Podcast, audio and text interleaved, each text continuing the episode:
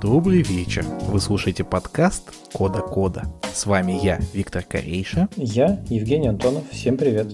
Этот сезон мы делаем совместно с Озон Тех. Ребята решают интересные хайлот задачи и развивают высокую инженерную культуру, в чем вы, мои дорогие слушатели, сможете убедиться лично. В каждом выпуске мы выбираем тему об управлении командой разработки, проектом или просто из айтишной жизни. В нашей виртуальной студии появляются гости с разным бэкграундом и рассказывают о своем опыте. В том числе в каждом выпуске этого сезона мы спросим мнение эксперта из Озон Тех. Поехали!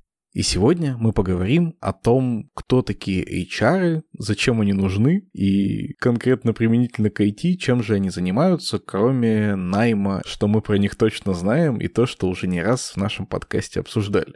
Жень, а знаешь ли ты, зачем нужны HR? Мне кажется, это суперсложный вопрос, и я надеюсь, сегодняшний выпуск это прояснит. Как знаешь, типа, а зачем нужны тем лиды? В разной компании тем лиды делают разные. И мне кажется, в разной компании HR делают разные. Где-то это, правда, рекрутеры, где-то это работники уже с существующими сотрудниками, с какой-то их внутренней удовлетворенностью, где-то еще, может быть, какие-то варианты. Но я надеюсь, гости нам хорошо расскажут. Но у меня, честно признаться, понимание расплывчатая. А если ты еще начнешь меня спрашивать, чем же HR отличается от HRBP, то тут я уже, наверное, точно впаду в ступор. У меня идей мало, кроме как аналогии с тем, как сисадминов переименовали в девопсов, и теперь просто им надо больше платить за примерно то же самое. Но я могу быть и абсолютно не прав. Почему вообще мы записываемся на эту тему? Потому что всегда я стараюсь выбирать такие темы, которые спорные и на которые есть много разных мнений или которые трогают меня лично. А вот в данном случае спорность темы заключается в том, что если погуглить статьи какие-то тематические, то можно увидеть статьи под заголовками HR не нужны, и подумайте ли хорошо, нужны ли вашей компании HR, до статей под заголовками как HR спасли нашу компанию, почему это душа команды и почему только они на самом деле думают о сотрудниках. Вот ровно для того, чтобы постараться разобраться в этом вопросе, наш сегодняшний выпуск и будет служить. А в начале выпуска я хочу предложить предложить тебе, Жень, повспоминать, как в твоей, ну и в моей тоже жизни HR так или иначе участвовали, участвуют. И я бы начал вообще с того, что если бы на свете не существовало HR,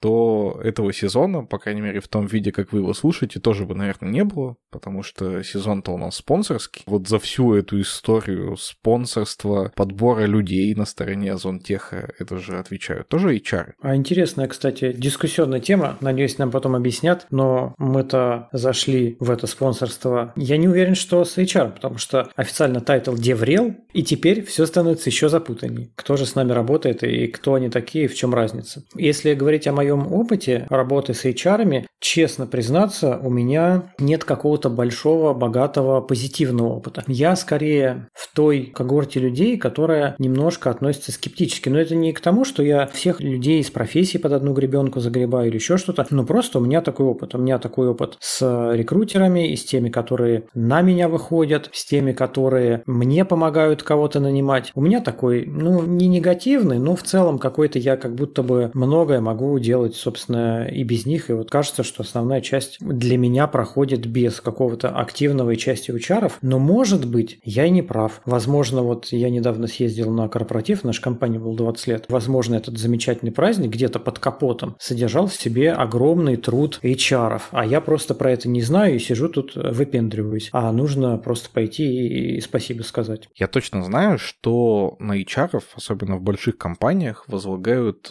функции помощи в адаптации, анбординге, профессиональных каких-то обучениях. В твоей профессиональной деятельности, Женя, как-то участвовали HR? Ну, если так вот ретроспективно повспоминать, то первоначальный анбординг, когда я приходил в компанию, у нас, в принципе, сделан достаточно хорошо какое-то такое вступительное письмо, у нас хорошая документация, которая, в принципе, я самостоятельно без того, чтобы мне кто-то что-то подсказывал, рассказывал, я за денек посидел, вот это письмо полистал, походил по всяким ссылочкам там в конфлюенсе, поглядел почитал, и я понял, как дела делаются в целом в компании, как э, оформляются какие-нибудь отпуска, как оформляется ДМС, как компенсируются, может быть, какие-то спортивные занятия, какие бывают клубы, которые есть в компании по интересам, ну, что-нибудь типа такого. А за онбординг э, именно в команду, я все-таки считаю, отвечает руководитель непосредственно команды. Ну да, здесь я согласен. То есть получается тут такое разделение ролей, что за вход целиком в компанию, в корпоративную культуру, может быть, в какие-то ценности, в то, что принято, кажется, что это там ну, на 90% работа именно HR-департамент.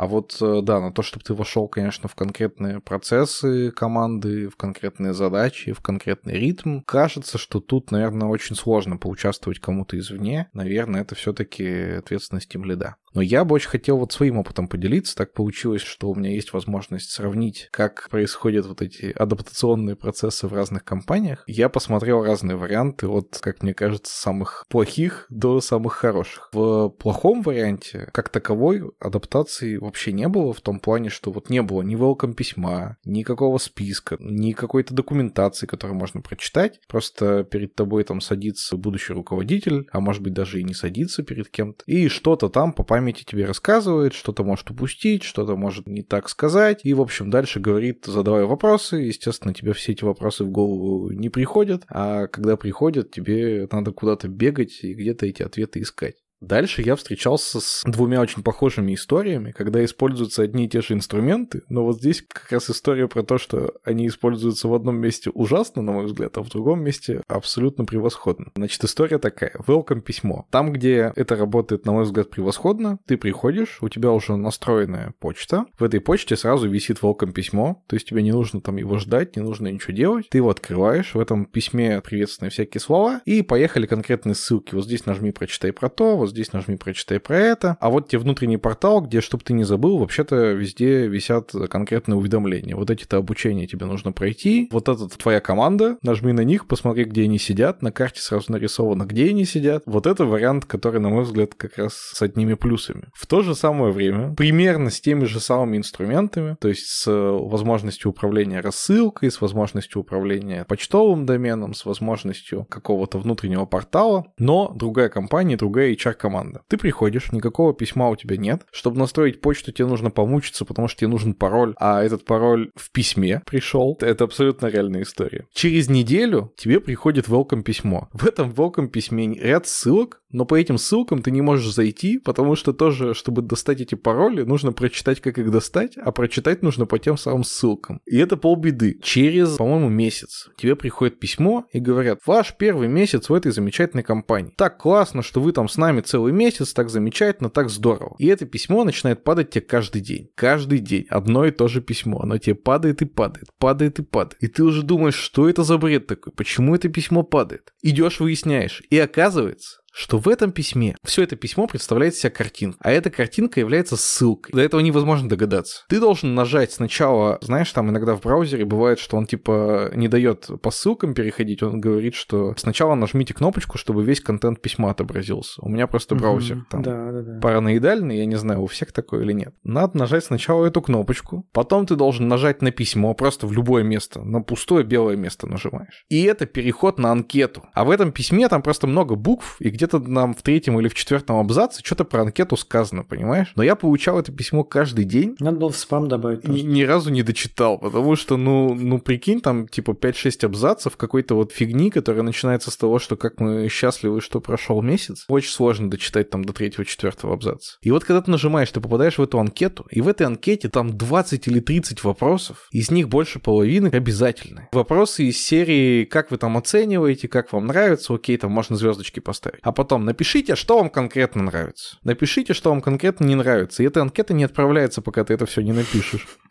А пока ты анкету не отправишь, тебе каждый день будет письмо приходить. То есть это как бы безвыходная абсолютно ситуация. Замкнутый круг. Ничего ты из этого сделать не можешь. Но ты в итоге раньше анкету заполнил или компанию поменял? Не, я тебе больше скажу. Через два месяца тебе приходит второе письмо, что вы уже два месяца работаете. Но поскольку я довольно терпеливый, то какое-то время мне два письма каждый день приходили. Про месяц и про два месяца.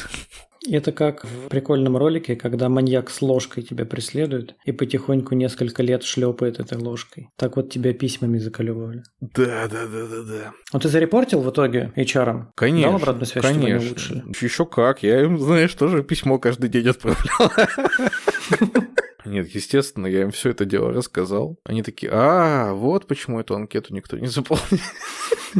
Вот почему у нас все в спаме, наши письма все. Ну что ж, да, есть чем поучиться. Товарищи HR, если слушаете, то попробуйте, да, попробуйте собрать фидбэк о том, насколько эффективен и удобен ваш онбординг. Поэтому сегодня я до наших гостей хочу не только докопаться в том плане, что существует ли у них онбординг, но и узнать, как именно они оценивают его эффективность. Мне вот прямо интересно, есть вообще какие-то инструменты? Потому что когда мы, например, на сайтах что-то меняем, там вообще 10 тысяч всяких инструментов. Сначала, чтобы технически проверить там всякие canary релизы, потом, чтобы маркетингово проверить там всякие АБ-тестирования, аналитика и так далее. И вот у меня такое ощущение, что во многих HR-процессах этого всего сильно не хватает. Да, не хватает. Если у нас есть еще немного времени погундеть про онбординг, я могу рассказать, что вот буквально, наверное, позавчера я собеседовал, мы тут себе нового бэкэндера ищем, и к нам приходила девушка, а я в описании вакансии приложил свое видео, где я на TeamLead ездил и рассказывал про онбординг, как вот мы онбордим. И приходила девушка и сказала, что, вы знаете, меня в целом ваша вакансия заинтересовала, потому что я хотела бы, чтобы онбордили меня вот так. Потому что то, как меня онбордили до этого, меня совершенно не устраивает. И она рассказала историю, в которой я тоже прекрасно попадал, прям один в один. Она пришла в компанию, и два месяца с ней никто не разговаривал. Но у меня был рекорд, даже со мной не разговаривали три месяца. То есть мне дали ноутбук, и дальше со мной вот правда никто не разговаривал. Все сидят в одной комнате, просто молча что-то там программируют. Иногда вот можно было спросить там в скайпе кому-нибудь что-нибудь написать, но со мной никто не разговаривал три месяца. Было странновато. Онбординг этот я оцениваю скорее отрицательно, чем положительно. Больше в такой онбординг попадать бы не хотел, и хотел бы тот онбординг, который делаю я или который делается в компании, чтобы он был хороший, гуманный, приятный. Еще одна короткая история про то, что никто не разговаривал. У меня был апофеоз, он не со мной случился, но я потом работал в компании, в которой точно была эта история. Наняли программиста, девушку. Через месяц технический директор приходит к продуктовому руководителю и говорит, что, блин, надо ее уволить, что-то она ничего не делает. Я смотрю, никаких задач не сделано за месяц. Продуктовый руководитель, значит, с ней связывается, говорит, слушай, так и так, вот что-то на тебя жалуются наши технические руководители, говорят, что что-то по показателям у тебя вообще ничего не сделано, никакие задачи джири не закрыты. Она говорит, слушайте, вы очень странные ребята. Вы меня наняли месяц назад, подключили меня ко всем системам, к джире, к почте, к конфлюенсу и так далее, так далее. И целый месяц не даете мне задач. Я каждое утро спрашиваю, что мне делать? И каждое утро мне отвечают, скоро-скоро мы тебя вышлем. И я целый день сижу, я как бы на связи, онлайн, но ничего не делаю. А сейчас проходит месяц, и вы мне говорите, а почему ты ничего не сделала? Ну, оказалось, да, что это просто какой-то косяк в процессах, не назначили человека, который должен давать задачи. Понятно, что такие ситуации в хороших компаниях, наверное, вообще не происходят. В компаниях, где хороших HR, наверное, нету, они происходят, ну, кажется, что довольно часто. В общем, в итоге оказалось, что девушка-то очень сильный, во-первых, разработчик, она долго и продуктивно дальше в этой компании работала, и все было замечательно. Но вот первый месяц она сидела без задач настолько, что уже готовы были ее уволить. Офигеть история. Ну, я надеюсь, она хотя бы отдохнула хорошо. Потому что, знаешь, бывает иногда хочется, когда работу меняешь, чуть-чуть отдохнуть э, в серединке. Надеюсь, она хотя бы этот первый месяц отдохнула. Мы что-то сосредоточились на анбординге, а вообще-то у HR еще куча всяких функций. Вот ты упоминал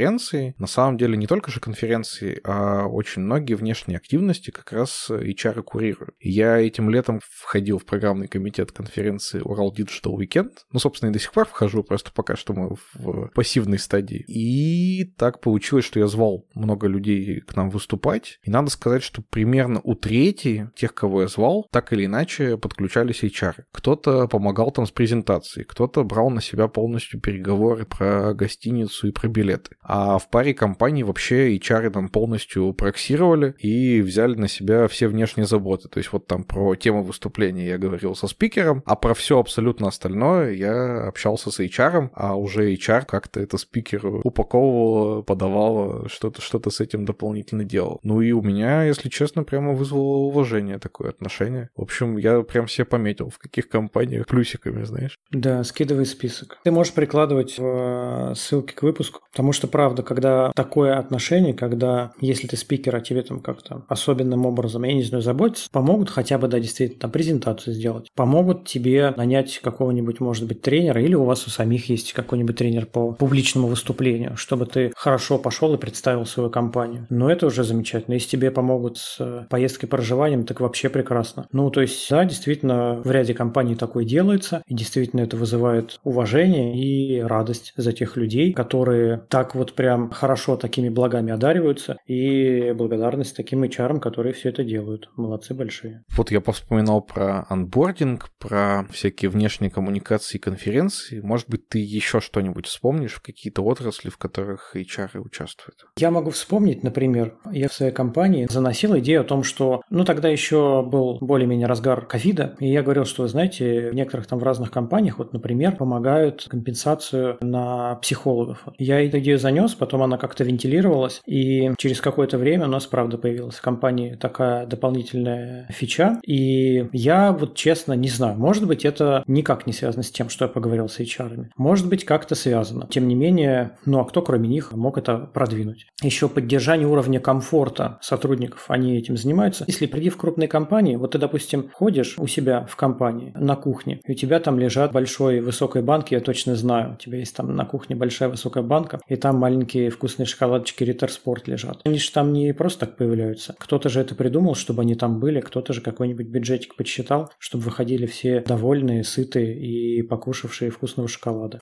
Резюмируя, Кажется, что HR занимаются довольно большим облаком всяких разных задач, и в больших, в крупных айтишных компаниях это облако, оно касается нас практически на каждом шагу. И сегодня мы постараемся пообщаться с разными HR, с разными с точки зрения еще и объемов и размеров компаний, потому что очень интересно поговорить и про HR в небольших компаниях, и про HR вот в крупных компаниях, где целые там HR-департаменты, у которых делятся по разным направлениям. А начнем мы с Алины Пинчук, которая расскажет нам, про что же тогда HR, если не только про найм.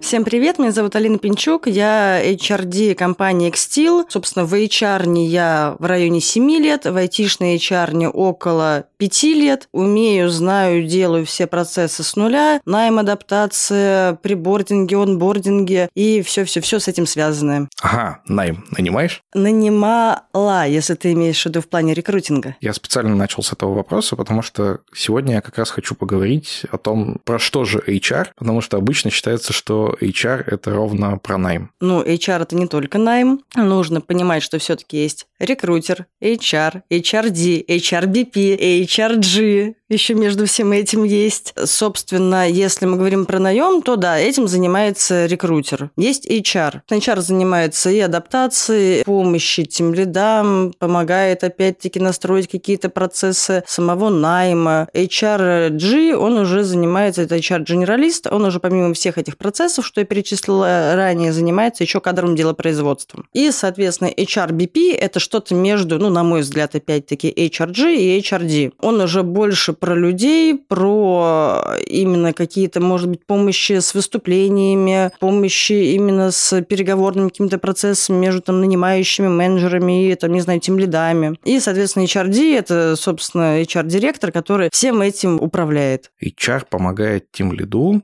в чем?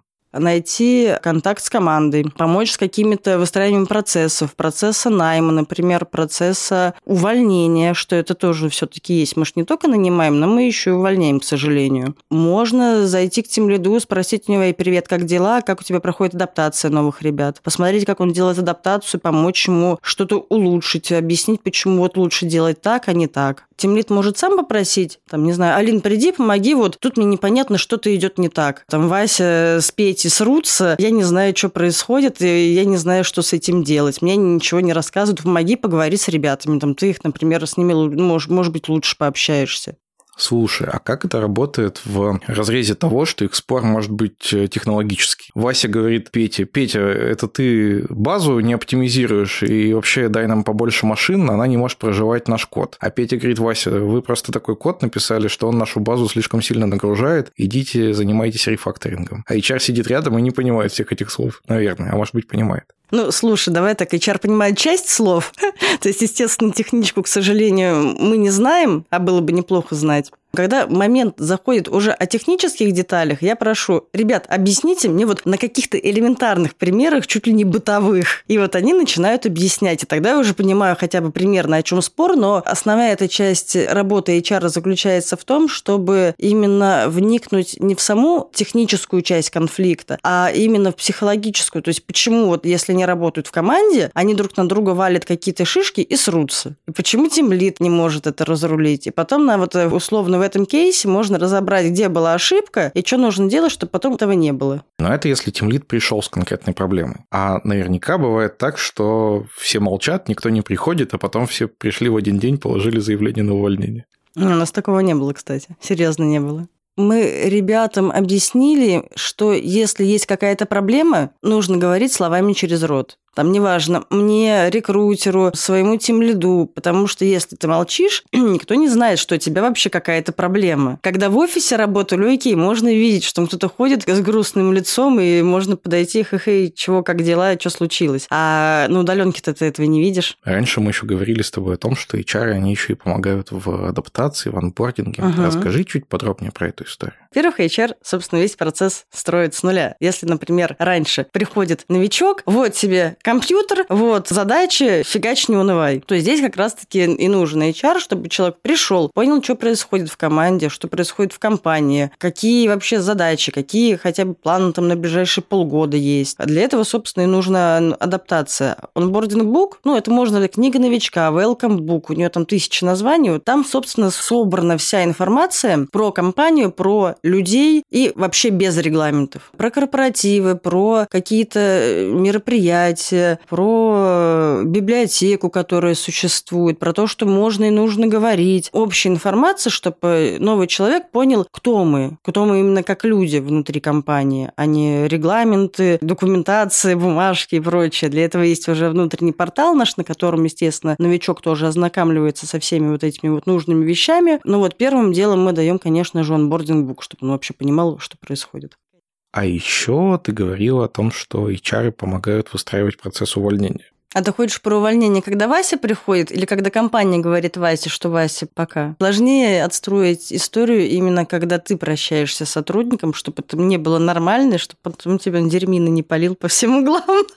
Расскажи, как это работает. А, ну смотри, важно, когда увольняет компания человека, говорить человеку о том, почему его хотят уволить. То есть не было такого, что Вася сидит, работает, работает, приходит злая Алина, говорит, Вася, все, пока, Вася, уходи. Всегда есть какой-то процесс, который выстраивается, чтобы человека, для человека это не было шоком. Когда уже после всех разговоров Вася не справился, прихожу я, как HRD и его руководитель, и уже общаемся, что вот так и так, нам нужно расстаться, остаться, объясняем причины, рассказываем, что где улучшить, что где нужно подтянуть, чтобы дальше было хорошо. У меня тут к тебе целый ряд каверзных вопросов. Ой, любимая тема увольнения. Правильно ли я понимаю, что инициирует этот процесс его непосредственный руководитель, то есть, скорее всего, это тимлит? Ну, если мы говорим о разработчике, как происходит у нас? Это может инициировать либо тимлит, либо технический директор. Технический директор – это человек, который там высоко сидит и смотрит. А если это история про тимлида, как понять, что действительно этот человек не подходит, а не просто он там ну, не сработался с конкретной командой, с конкретным человеком. Я все-таки сужу по нашей компании, мы адекватно оцениваем людей. Не может быть такого, что придет там, не знаю, CTO и уволит кого-то, потому что ему что-то просто не понравилось в человеке. Я затрудняюсь ответить, потому что обычно всегда адекватные какие-то причины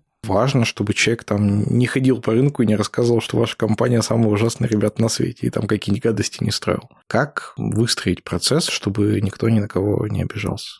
Просто нормально расстаться. Окей, хочу вернуться вот к тому кейсу, когда все-таки Вася молодец, но ему что-то в компании не нравится, и он пришел с заявлением. Тут, наверное, должны в этот момент включаться какие-то рычаги удержания. Да, само собой. Но смотря почему Вася уходит, что ему не нравится. Потому что всегда же Вася приходит с заявлением, потому что ему не нравится а дальше уже в зависимости от того, что ему не нравится, мы и думаем. Не нравится ему зарплата, мы смотрим, сколько Вася хочет денег, мы разговариваем с Васей, и уже именно непосредственно CTO, он думает, можем мы дать столько Васе денег или нету денег. Я всегда топлю за то, что нужно давать деньги, потому что докинуть зарплату – это дешевле, чем перенанимать, в том числе потому, что еще есть адаптация. Слушай, а у меня вот есть такой опыт, что на самом деле человеку не хватает денег, но он об этом напрямую как-то как-то, наверное, стесняется говорить, и он начинает придумывать, слушайте, у меня не очень интересный проект. Мы говорим, вот тебе интересный проект. У меня там не хватает развития. Мы говорим, вот тебе такие-то способы. Он все равно через два месяца приходит с оффером, потому что оказывается, что вся проблема была в деньгах. Ну, тут вопрос, почему Вася не смог сказать открыто, что, ребят, дайте денег. Как сделать, чтобы люди приходили и открыто говорили? Слушай, ну, например, в нашей компании есть такая тема, как индексация зарплаты раз в полгода. То есть вот мы прям раз в полгода садимся и индексируем зарплаты. И это помогает, потому что ну, в основном все довольны этим. Как индексируете? По официальной инфляции или вы как-то изучаете рынок, как изменился? Плюс-минус по рынку стараемся все-таки. Я, например, просто-напросто интересуюсь тем, что происходит на рынке. Я периодически смотрю, что, какие изменения по зарплатам. Я никакие таблички не веду, я просто примерно знаю, что вот столько, столько-то примерно в такой вот вилке стоит такой-то там, не знаю, специалист. Ну, плюс все равно так или иначе общаешься в чатах, каких-то комьюнити, там так или иначе обсуждаются вопросы денег тоже.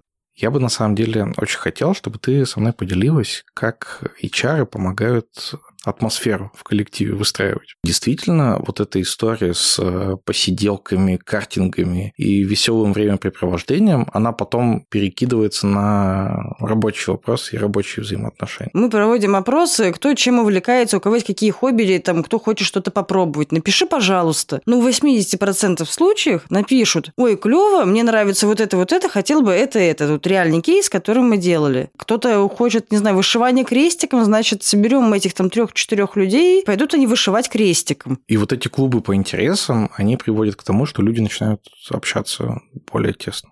Угу. Да, потом уже интересы могут переплетаться одной группы с другой, то есть там есть девочка, например, она хочет на картинге кататься и крестиком вышивать. И она и там, и там. И получается, она еще с большим э, количеством людей коммуницирует. Как раньше было в офисе сидишь, каждый вечер, не знаю, пиво и пицца. Но потом-то всем это пиво и пицца надоедает. Это прикольно, когда ты там новичок, ты приходишь, там первые полгода работаешь в компании, такой, вау, ничего себе пиво и пицца, вау, ничего себе пиво и пицца. А потом этот эффект проходит. Не знаю, у нас в офисе, например, есть свой бар. Ты можешь даже реально, работая днем, подойти там, не знаю, бахнуть стопарик, если совсем вот уже задолбался просто сильно, и дальше идти работать. Тебя никто за это не побьет. Естественно, не нужно напиваться тогда, это плохо.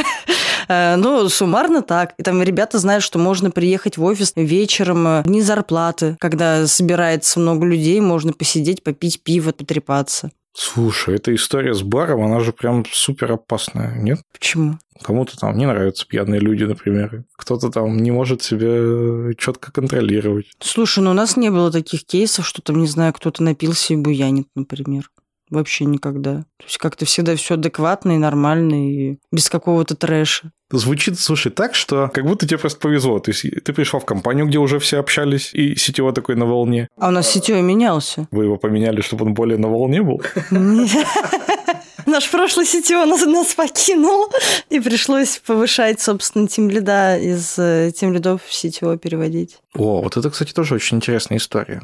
А HR как-то помогают в переходе на управленческие должности или на более высокие? Ну, кроме того, что в трудовой книжке запись делают. Ну да. У нас, например, открывается у нас вакансия какая-то в топе. Мы в первую очередь думаем, кого мы можем повысить из наших ребят. То есть у нас, в принципе, все, кто находится в топ-менеджменте, включая меня, когда-то были на рядовых позициях. И со временем вот росли, росли, росли. То есть нам более интересно именно внутренних сотрудников повышать, чем нанимать извне. То же самое и с тем лидами. Нам интереснее разработчика найти в компании, которого можно повысить, чем брать тем лида извне. во-первых, повысить своих. Это дешевле, откровенно говоря. Это дает офигительную лояльность компании. И это небольшой стресс для самих команд. Потому что, естественно, если у тебя меняется руководитель, ты начинаешь переживать. А мало ли там этот руководитель, не знаю, мудак, например. А мало ли он там придет всех уволит, свою команду приведет. И вот у каждого человека вот это вот свое волнение, переживание и разное а мало ли. А за счет того, что повышаешь своих же ребят, которых ты уже знаешь, этого волнения уже нету. Есть такой известный парадокс о том, что человек повышается до уровня своей некомпетентности. Ну, типа, пока ты хорошо справляешься со своими обязанностями, тебя на следующую ступеньку повышают. Потом ты снова хорошо, тебя снова повышают. Это принцип Питера, по-моему. Да, я приложу обязательно правильную ссылочку, и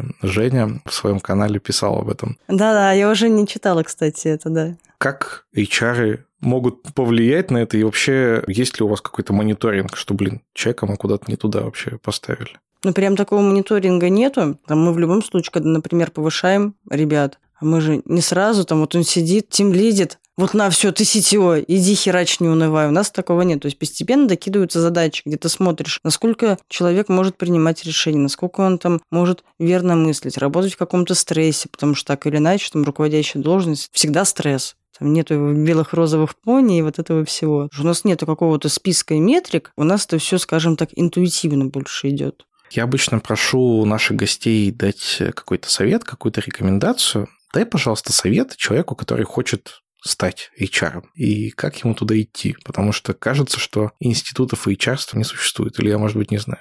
HR вообще не учат, и в этом-то и большая проблема. Каждый учится как может, не все учатся правильно и хорошо, и поэтому бывает балаган в процессах. Потому что все знают, слышали и, наверное, на своем опыте, к сожалению, испытывали э, не совсем компетентных рекрутеров, HR, с которыми там приходилось собеседоваться, первично общаться. Давай представим, что нас сейчас слушает человек, который хочет стать HR, но, во-первых, не знает, кем именно он хочет стать, потому что он сегодня только узнал о том, что есть вот эти все BP, G там, и так далее. А во-вторых, просто не знает, э, с чего начать, куда идти, чем заниматься, какие курсы заканчивать. В плане курсов я вообще против курсов, потому что по факту они ничему не учат. Там, не знаю, пройди курсы за 50 тысяч начни получать через 3 месяца 100 тысяч. Вот чему они учат. И такому извращенному уже восприятию, что там все, я там 3 месяца сейчас поучусь и буду, не знаю, бабки грести. На самом деле нужно понять, что ты хочешь. То есть нравится тебе больше искать людей, общаться с большим количеством людей. Вот прям вот как вот когда рекрутишь, ты же общаешься с большим количеством людей, незнакомых. Или тебе нравится работа с с людьми. Тут уже больше нужно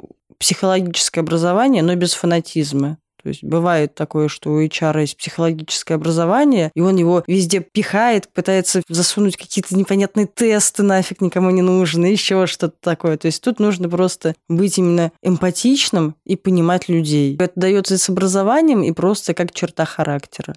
Зачастую в HR ты входишь через рекрутмент. Ты рекрутишь, рекрутишь, крутишься в подборе, потом через какое-то время ты видишь уже компанию изнутри, ты вникаешь в суть самой работы, что происходит дальше, и ты для себя уже знаешь, я хочу дальше рекрутить, или накиньте мне задачек там про людей связанные, или про документы связанные, или просто ты рекрутишь, к тебе подходят и говорят, слушай, а нужно еще там сделать корпоратив, а там, не знаю, нужно поговорить вот с Васей, узнать, почему он срется с Петей, нужно, не знаю, сделать трудовой договор, вообще надо заняться КДП, то есть на тебя могут даже накинуть задачи, и ты уже сидишь, делаешь эти задачи, и вот ты уже из рекрутера, ты плавно перерастаешь в HR, когда у тебя появляется куча других функций. И для себя ты уже понимаешь, что тебе больше нравится, а что меньше. Вот по себе я знаю, что я ненавижу документы и кадровое дело производства. Это вообще не мое. Я не системный человек, и для меня вот составить три бумажки, это просто я могу два часа сидеть, прокрастинировать и думать об этих бумажках, смотреть на них, но я не буду их делать. После этого мне захотелось побольше узнать о том, откуда же берутся HR и как они справляются со всем, что мы только что обсудили. Бывает ли так, что один человек совмещает в себе всю HR-функцию и как ему это удается? Чтобы узнать об этом больше, я приглашаю нашего следующего гостя Марию Ковылину. Привет, меня зовут Маша. Я HR в IT. Практически сразу, там через полгода после выпуска из универа, я пошла в IT-компанию и почти сразу начала заниматься IT-подбором. И вот последние полтора года я HR-генералист компании, которая занимается аутсорсингом. HR-генералист – это человек, который в себе соединяет всю HR-функцию. Кроме подбора, занимаюсь еще всякими вопросами адаптации, развития, аналитикой, организации каких-то активностей, мероприятий и прочим. В основном для любого программиста HR это в первую очередь человек, который именно подбором занимается, потому что именно этих людей мы видим у себя в LinkedIn, на конференциях и вообще с ними общаемся более-менее часто. И твой профессиональный путь, он тоже там через подбор э, во многом прошел. Насколько вообще вот эти множество рекрутеров и всех HR, насколько вот одно множество состоит из другого? Мне кажется, что все зависит от размера компании, но я думаю, что практически все HR занимаются так или иначе подбором. То есть даже в моей вот предыдущей компании, в которой 2000 человек, и там огромнейший HR-отдел, и там есть прямо HR-директор, даже HR-директор закрывал какие-то вакансии. То есть, да, это могла бы быть одна какая-то очень ключевая, очень серьезная позиция, но подбором все равно, то есть, насколько я знаю, все равно она занималась и подбором тоже как будто бы в зависимости от твоей позиции в компании процент задач, связанных с подбором, он может быть разный. Если даже какой-нибудь есть HR-бизнес-партнер, и у него есть какие-нибудь там руководители подборов, а у тех есть команды э, рекрутеров, то все равно бизнес-партнер э, проводит собеседование, может быть, на там, последнем этапе, принимает уже финальное решение по кандидату. Так что я бы сказала, что все HR в той или иной степени рекрутеры, и не совсем все рекрутеры могут заниматься чем-то большим, чем рекрутинг.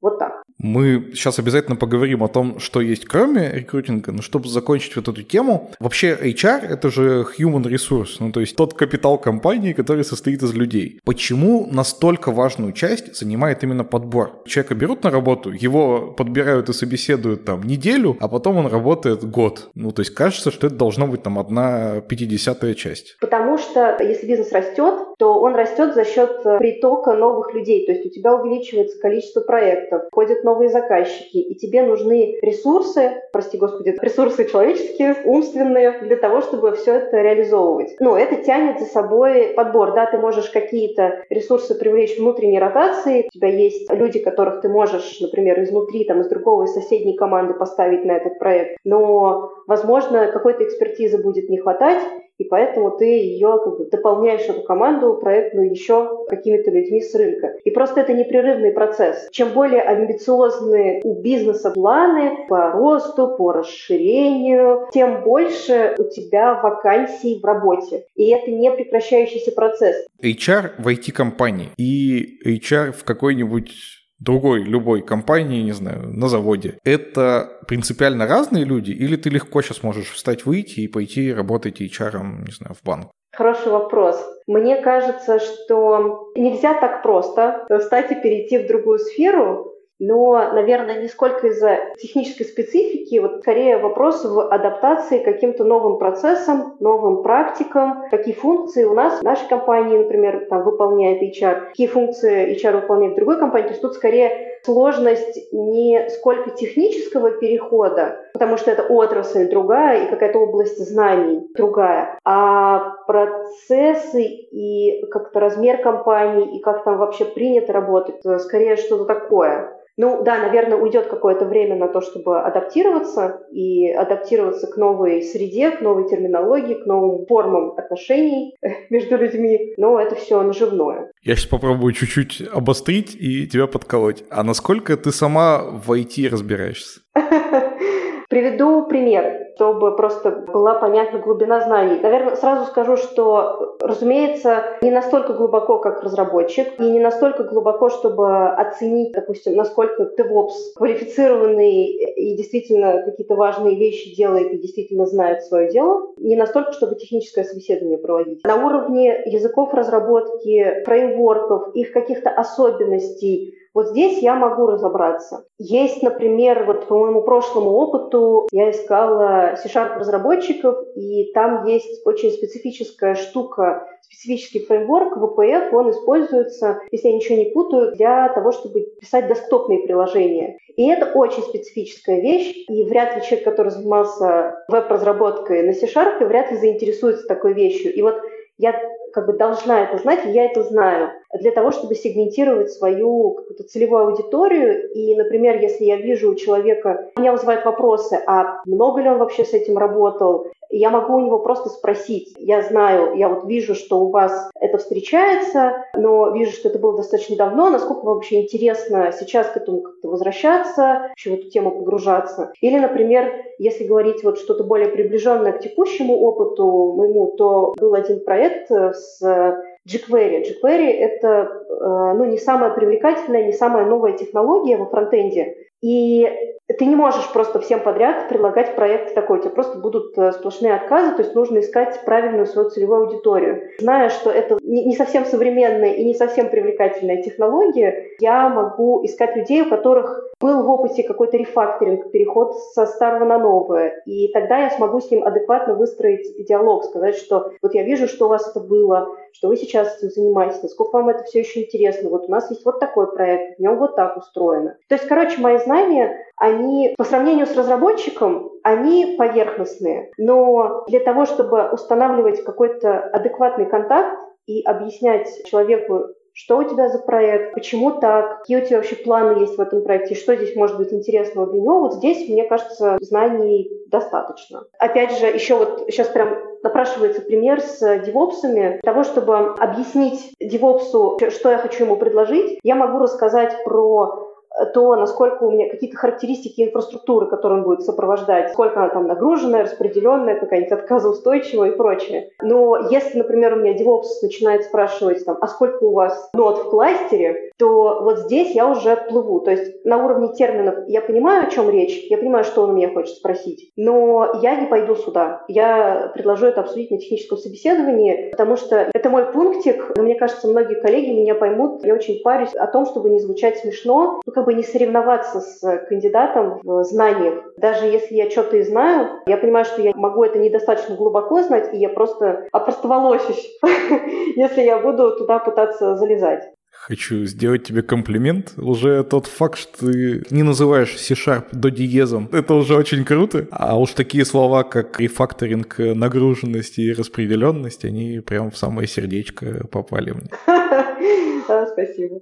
Я хочу вместе с тобой пройтись по такому жизненному циклу сотрудников компании. Про подбор не хочу, потому что как-то мы и так про него все время говорим. Поговорим вот про вторую стадию, когда человека в компанию взяли, происходит такой процесс адаптации, анбординга. В моем представлении 90% всех головников в анбординге, они ложатся там на тим лида или на руководителя отдела, ну, в зависимости от э, контекста, от компании. Помогает ли в этом как-то HR? Делаешь ли это конкретно ты? И вообще является ли это какой-то HR-функцией? Отчасти. Здесь ответственность на HR тоже есть. Пришел к тебе человек в команду, ты тем лид, или ты, может быть, прям непосредственный наставник этого человека, ты с ним делишься задачами, ты их как-то декомпозируешь для него, объясняешь, отвечаешь на его вопросы, вы с ним постоянно взаимодействуете каждый день в течение всего дня. И, разумеется, действительно там 90% головной боли, которая возникает в связи с ну, выходом, ну, с приходом вот этого нового человека в компанию, конечно, тебе приходится это разруливать, как тем лиду. Но чем может здесь вообще помочь HR и чем я стараюсь помогать у себя, своим ребятам? У нас есть вантуваны прям с HR. Я это делаю примерно раз в месяц, особенно на испытательном сроке, потому что человек вышел, он только привыкает, какие-то вещи могут ему казаться чисто по-человечески, незнакомым, новым, не очень понятным. Человек может стесняться, он еще не всех знает, он не знает, как принято, как не принято, к кому, по каким вопросам можно обращаться. Даже если ты при выходе человека, скинул ему самую, не знаю, красивую, подробную презентацию, в которой все расписано, кому там что, по каким вопросам, все равно это не исключает простого живого общения. И здесь я регулярно встречаюсь с новичком, мы обсуждаем какие-то обычные человеческие вещи, типа вот, а как у тебя вообще дела, а как у тебя с наставником, а получается ли у вас, ну, как-то находить общий язык, а что ты, например, сейчас делаешь, какие, там, на каком проекте ты сейчас, хотя бы на уровне проекта я могу примерно понять, что делает человек. Понятно, что как конкретно он там пишет код, это, естественно, ни к чему мне э, знать, и это слишком сложно для меня. И, например, заметив что-то, то есть я, например, вижу какое-то сомнение, разговариваем, и он такой, ну, да, ну, типа, все нормально, ну, все хорошо, ну, как-то вот, ну, вроде все окей, ну, так втягиваюсь. Ну, короче, меня может что-то насторожить, потому что я думаю, может быть, его что-то смущает, может, он чем-то не может поделиться. Понятно, что я тоже в каком-то смысле вторгаюсь такими разговорами в его личные границы, вообще незнакомый человек, ну что, что я улыбаюсь и дружелюбно, неважно. А, я могу, например, при этом поговорить с наставником, сказать, слушай, я вот тут общалась, как у вас вообще дела, меня что-то смутило, он как-то без энтузиазма, может быть, у него что-то его смущает, может, что-то там не так у вас. В 90, ну даже, наверное, нет, я сейчас преувеличиваю, в 80% случаев все в порядке. Но иногда правда, могут всплывать какие-то моменты, что типа, да, а я вот что-то не замечал. Тимлит говорит, я не замечал, что у него что-то его смущает. А что он сказал? И тут я тоже очень парюсь над тем, чтобы не работать таким лазутчиком, не быть здесь. Типа, а вот он сказал вот это, и я это прям слово в слово передаю, я скорее это через призму своего восприятия передаю, что у меня сложилось впечатление, он этого не сказал, и я не концентрируюсь на том, кто что сказал. У меня сложилось впечатление, что вот э, то-то, то-то, то-то, что как будто бы он немножко не вдохновлен, ну, в общем, ему не очень нравятся задачи. Может ли быть здесь какой-то там риск? Или все в порядке, там, все ли у тебя под контролем? У тебя, в смысле, у наставника, у тимлида. Просто такой наблюдатель со стороны, еще один человек, который может что-то подметить. Ну, то есть ты тут все-таки подстраховываешь Тимли, да? То есть он вроде бы должен с этим справляться, но поскольку он больше там программист, чем условный психолог, то ты являешься второй линией. Или есть какие-то все-таки функции, которые ты можешь, а Тимлит принципиально не может заметить, сделать, повлиять? Я думаю, что нет здесь, вот на этом этапе нет такого, что могу я, но не может тимлид. Так что да, действительно, я здесь скорее такой просто тыл, я в тылу. Окей, после адаптации наступает нормальная, так скажем, работа обычная, да, и в ее рамках понятно, что человеку необходимо какое-то развитие. Вот ты тут упомянула про performance review, наверняка есть какие-то там треки развития, что-то такое. Опять же, вот в моем представлении это больше задача тимлида, но я иногда читаю, что HR тоже этим занимаются. Со мной как-то никогда никакой HR трек развития не обсуждал. Насколько это правда и насколько это вообще задача HR? Разумеется, в большей степени развитием программиста может заняться только программист, потому что даже если переложить на меня, например, вряд ли, вот я пришла, я джун, рекрутер, вряд ли тимлид команды разработки знает, как меня учить рекрутить. Он может что-то посоветовать просто по-человечески, но, типа, учить меня рекрутить, как продавать, как вакансии писать, вряд ли он может э, здесь... Я точно знаю нескольких тимлидов, которые с тобой поспорят. Ну, э, понятно, что такие суперопытные ребята, которые уже сами нанимали, тоже, кстати, могут э, что-то еще привнести сюда, но, окей, наверное, в рекрутинг это не очень работает, в обратную сторону не очень работает, потому что здесь очень много чисто человеческого и какого-то здравого смысла, что надо быть дружелюбным, что надо как бы, активно себя вести, не надо грубить, не надо там в телефоне сидеть на собеседовании. Но в обратную сторону все-таки это не работает. То есть вряд ли я смогу разработчика джуна чему-то научить сама. Как э, HR может участвовать и как, э, наверное, опять же на своем примере, как я участвую с текущей моей компанией в этом процессе. Тут есть два этапа, в которых я участвовала. Первый – это когда я только пришла компании, практика проведения performance review уже была. Просто был какой-то один опросник, в котором по твоим коллегам собирают фидбэк. Это все нужно для того, чтобы наставник, у него был ну, какой-то массив информации о тебе со стороны, чтобы он к твоему performance review подошел подготовленным. Такого понятия, как матрица грейдов, его не было совсем, и матрицы самой не было, и вот хотелось ее внедрить. Да, разумеется, я сама тоже понимаю важность существования этой штуки, но изначальный запрос был у бизнеса, у собственников, что нам нужна такая матрица, чтобы расписать и как-то, в общем, привести в какую-то физическую форму план вообще развития, чтобы он был более прозрачный, чтобы вы могли на него ссылаться на ревью, чтобы человек мог его почитать, посмотреть, прикинуть для себя. Что я сделала для этого? Я посмотрела вообще просто сам опросник, выписала, какие, на мой взгляд, в этом опроснике оцениваются компетенции. Потом собрала э, собственников на такой мозговой штурм. Мы стали обсуждать, какие еще компетенции можно добавить, что убрать, и у нас получился такой список. И потом обсуждали, как каждый из них будет от уровня к уровню, от грейда к грейду развиваться. И, соответственно, что-то мы уже на этой встрече вписали. Финальную работу сделал просто один из э, там, собственников. У него в процессе, пока мы обсуждали, родилась прям полная картинка, как это надо сделать.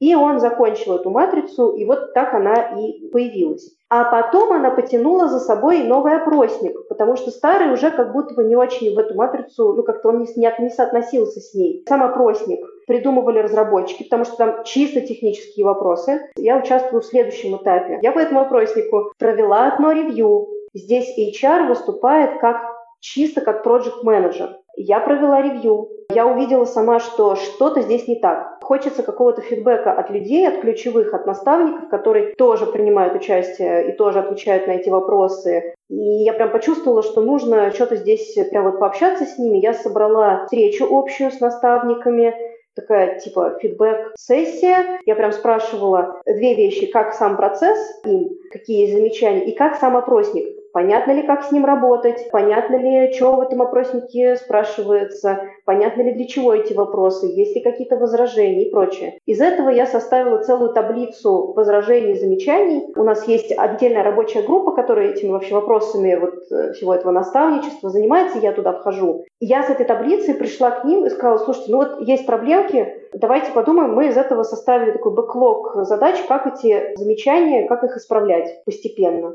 И вот из них часть работы, она в том числе на мне.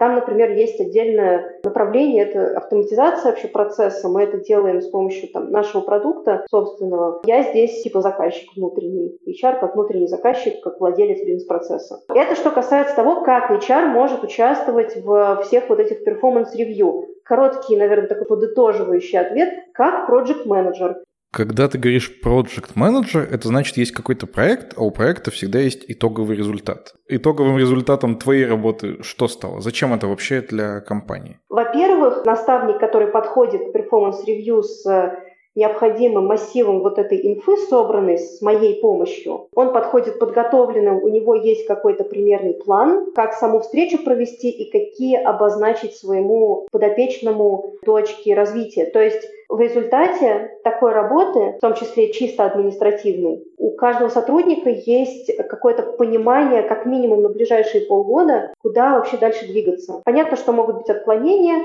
и наставники не только на performance review встречаются со своими подопечными, они всегда с ними, вот э, в рамках там, нашей компании, здесь, наверное, никого не удивить, встречаются там примерно раз в 2-3 недели, наставник все время держит руку на пульсе. Но это такое подытоживающее и задающее вектор на следующий период события, и вот оно есть благодаря всей этой проделанной работе. Зачем разработчику иметь собственный вектор, я прекрасно понимаю. И тебя мотивирует как-то развиваться, и, наверное, какие-то финансовые там цели ты можешь себе ставить. Зачем тимлиду это делать со своей командой, мне тоже понятно. Тимлид заинтересован в том, чтобы его команда росла, развивалась и вообще была счастлива. На уровне бизнеса зачем этот процесс существует? Хороший вопрос, как у нас транслируется вот в нашей культуре корпоративной. Для того, чтобы была глобальная система передачи знаний от более опытных к менее опытным, у тебя может каких-то компетенций не хватать команде, например, и тебе может не всегда быть удобным и быстрым взять кого-то с рынка. Гораздо здоровее для культуры и как-то правильнее, что ли, развивать своих. С одной стороны, это повышает э, лояльность самих сотрудников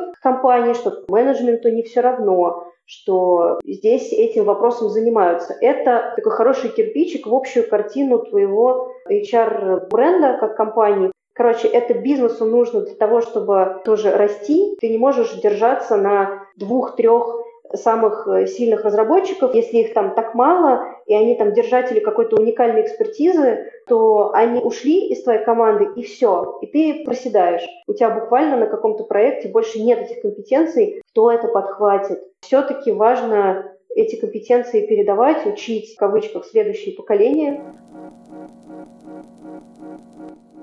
Я думаю, мои дорогие слушатели, что пришло время нам с вами перейти на более стратегический уровень и поговорить об HR системно и масштабно. А еще внимательные слушатели наверняка заметили, что мы несколько отклонились от традиций этого сезона, и вопреки ожиданиям вы не услышали вторым гостем специального гостя из Озон Тех. А все это потому, что когда мы пригласили HRD Озон Тех Асю Кучай, наш диалог с ней получился настолько глубоким, серьезным и стратегическим, что у меня не поднялась рука оставить его только небольшой вставочкой, а захотелось поговорить с Асей подробно, и весь этот разговор, конечно же, представляю на ваш суд.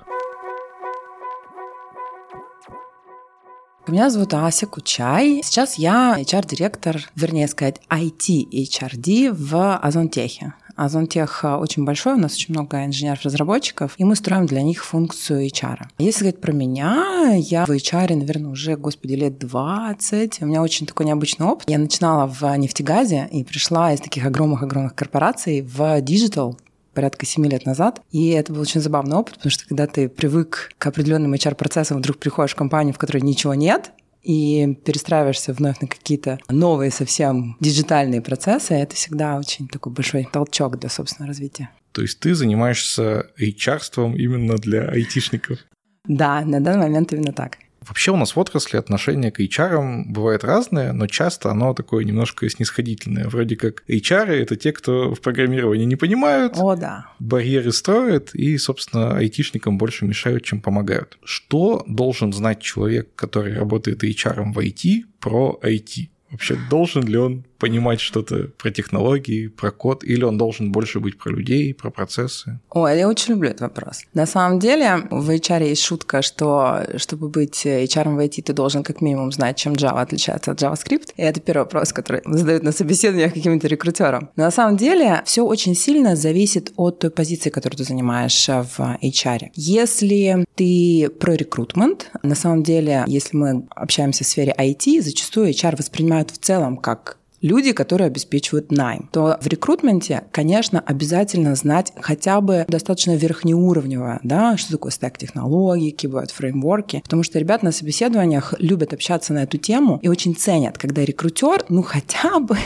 про задачи в общих чертах может что-то рассказать. Но если говорить об HR в целом, то, конечно, это позиция про людей. То есть ты должен политики компании выстраивать таким образом, чтобы персоналу, работающему в компании, было классно, интересно, комфортно и прочее. Ты сейчас поделила тех, кто про найм, и тех, кто не про найм. Кто не про найм, это кто? Вот они что делают? Их очень-очень много. Если поделить на блоки, будет очень большой блок в компаниях, которые нанимают про найм, конечно, там крупные подразделения. И должен быть очень большой блок, который называется Talent and Development. То есть это все, что касается обучения, развития персонала, мотивации, в том числе нематериальной мотивации персонала. Это все, что касается, может быть, ивентов. Зачастую какие-то мероприятия включают тоже в отдел T&D, то есть Talent and Development. В больших корпорациях, скажем так, будет обязательно выделены отдел компенсации льгот. То есть не просто посчитать заработную плату бухгалтерия, но и в том числе те, кто определяют, какие будут льготы. А на рынке есть такие же льготы или у нас они поменьше, побольше, поинтересней? А почему к нам идут? Только за деньгами или, может быть, у нас есть еще какие-то интересные материальные мотивашки, страхованием занимаются, какими-то спортивными ивентами, да? Это все в отделе компенсации льгот. И обязательно будет подразделение, которое будет заниматься оформлением документов. Мы их называем КДП, в старину, да, так где-нибудь в советское время это был отдел кадров. вот сейчас по старинке отделом кадров называют тех, кто занимается оформлением трудовых договоров, увольнений, переводов, отпусков, командировок и так далее. Ну, вот, наверное, самые большие блоки будут выглядеть так. Для IT еще очень характерен в последнее время отдел который по-разному называется, но по сути он составляет деврелов, то есть те, кто занимается developers relations. Внешний рынок, внутренний рынок, сообщества, метапы, конференции, хакатоны и прочее, прочее. Попробуем в обратном порядке поговорим немножко про деврелов. Это же вообще, ну, как бы такая новая тема. Я, по крайней мере, ну, может, года два-три назад первый раз услышал. И сейчас далеко не во всех даже крупных компаниях как-то, мне кажется, не везде они есть, и не везде они занимаются одинаковыми вещами. Расскажи, что это такое, чем они занимаются, и есть ли такие в Озоне? Но опять же, это, наверное, будет слегка субъективный взгляд, да, потому что как мы представляем это в Озоне, так оно у нас и есть. Вот деврелами мы называем подразделение, которое занимается IT-брендом работодателя. Ребятки организуют работу внутренних сообществ. Есть большое количество гошников у нас в компании. Вот они организовали их в сообщество. Вот они проводят с ними метапы внутренние, может быть, внешние метапы. Они делают так, чтобы ребятам было интересно выступать на конференции и делиться экспертизой. В целом это про то, что Озон как компания это не просто какой-то интернет-магазин, это очень сильные технологические решения. И вот какие они изнутри, мы пытаемся показать рынку снаружи, но и в том числе организуем сообщество таким образом, что ребята могли внутри опыляться друг от друга. Что-то в одном подразделении сделано интересное, расскажи другому, какой-то тех Tuesday, вот у меня есть какая-то фича, она может быть потенциально интересна рынку, давайте ее обсудим, насколько вы считаете, она экспертно крутая или не очень крутая. По этому поводу есть история. Вот ты сказал, что ты пару лет назад такое услышал. Я первый раз услышала наименование DevRel уже 7 лет назад, когда я только пришла в IT, у меня был мальчик, я его взяла вообще на самом деле рекрутером. Он мне говорил, слушай, вот нам обязательно нужно развивать направление деврельства. Саша, ну, то есть это зачем? В наших больших красивых корпорациях такую рыбу не знают, значит, можно без нее жить. По сути, если сравнивать с какими-то другими компаниями, это зачастую растет из функции внутрикома. То есть есть внутри какие-то мероприятия, и, возможно, людей объединяют в клубы по интересам. Здесь эти клубы по интересам перерастают в профессиональные сообщества, где люди разговаривают больше о своей технической экспертизе, нежели о каких-то там душевных вещах, которые могут их объединять.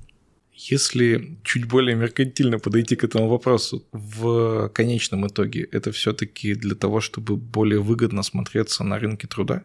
Если стратегически посмотреть на это направление, конечно, с, с первого взгляда это больше про внешнюю аудиторию. Но мое мнение, что это очень сильно влияет и на мотивацию внутреннего персонала. Потому что если у тебя есть сообщество, об которое можно подумать, тебя это тоже мотивирует. То есть ты не один здесь сидишь, один тихонечко кодишь да, в уголочке, а есть сообщество, с которым ты можешь обсудить в том числе свои задачи. Ну и немножко славу подогреваем. Ну, естественно, если ты эксперт, ты хочешь быть признанным экспертом. Ну, пусть не все, но кто-то хочет. Мы даем эту возможность тоже. Приходи, выступай внутри, потом мы тебя вытащим снаружи, да? То есть ты будешь такой признанный, модный, крутой чел, известный в своем сообществе. А что должен уметь HR, чтобы вот эти сообщества организовывать? Просто в чатик написать, ребята, все, кто любит Го, приходим сегодня есть пиццу. Ох, если бы это было так просто. Но когда мы собеседуем ребят на позицию деврелов, они зачастую говорят именно так. Давай, как ты будешь заходить в сообщество? Ну, я приду, поговорю, предложу им выпить пиво, поесть пиццу, ну, что-то в этом роде. Но на самом деле здесь вопрос а, гораздо серьезнее. Любой HR должен обладать достаточно серьезной компетенцией эмпатии, которую мы называем, да, эмоциональный интеллект. То есть услышать что им нужно, и предложить инструменты, которые решают их проблемы. Ребят, давайте соберемся в сообщество. Казалось бы, достаточно простой посыл. В ответ мы услышим, типа, а зачем? IT прекрасно для HR тем, что всегда услышишь вопрос «зачем?».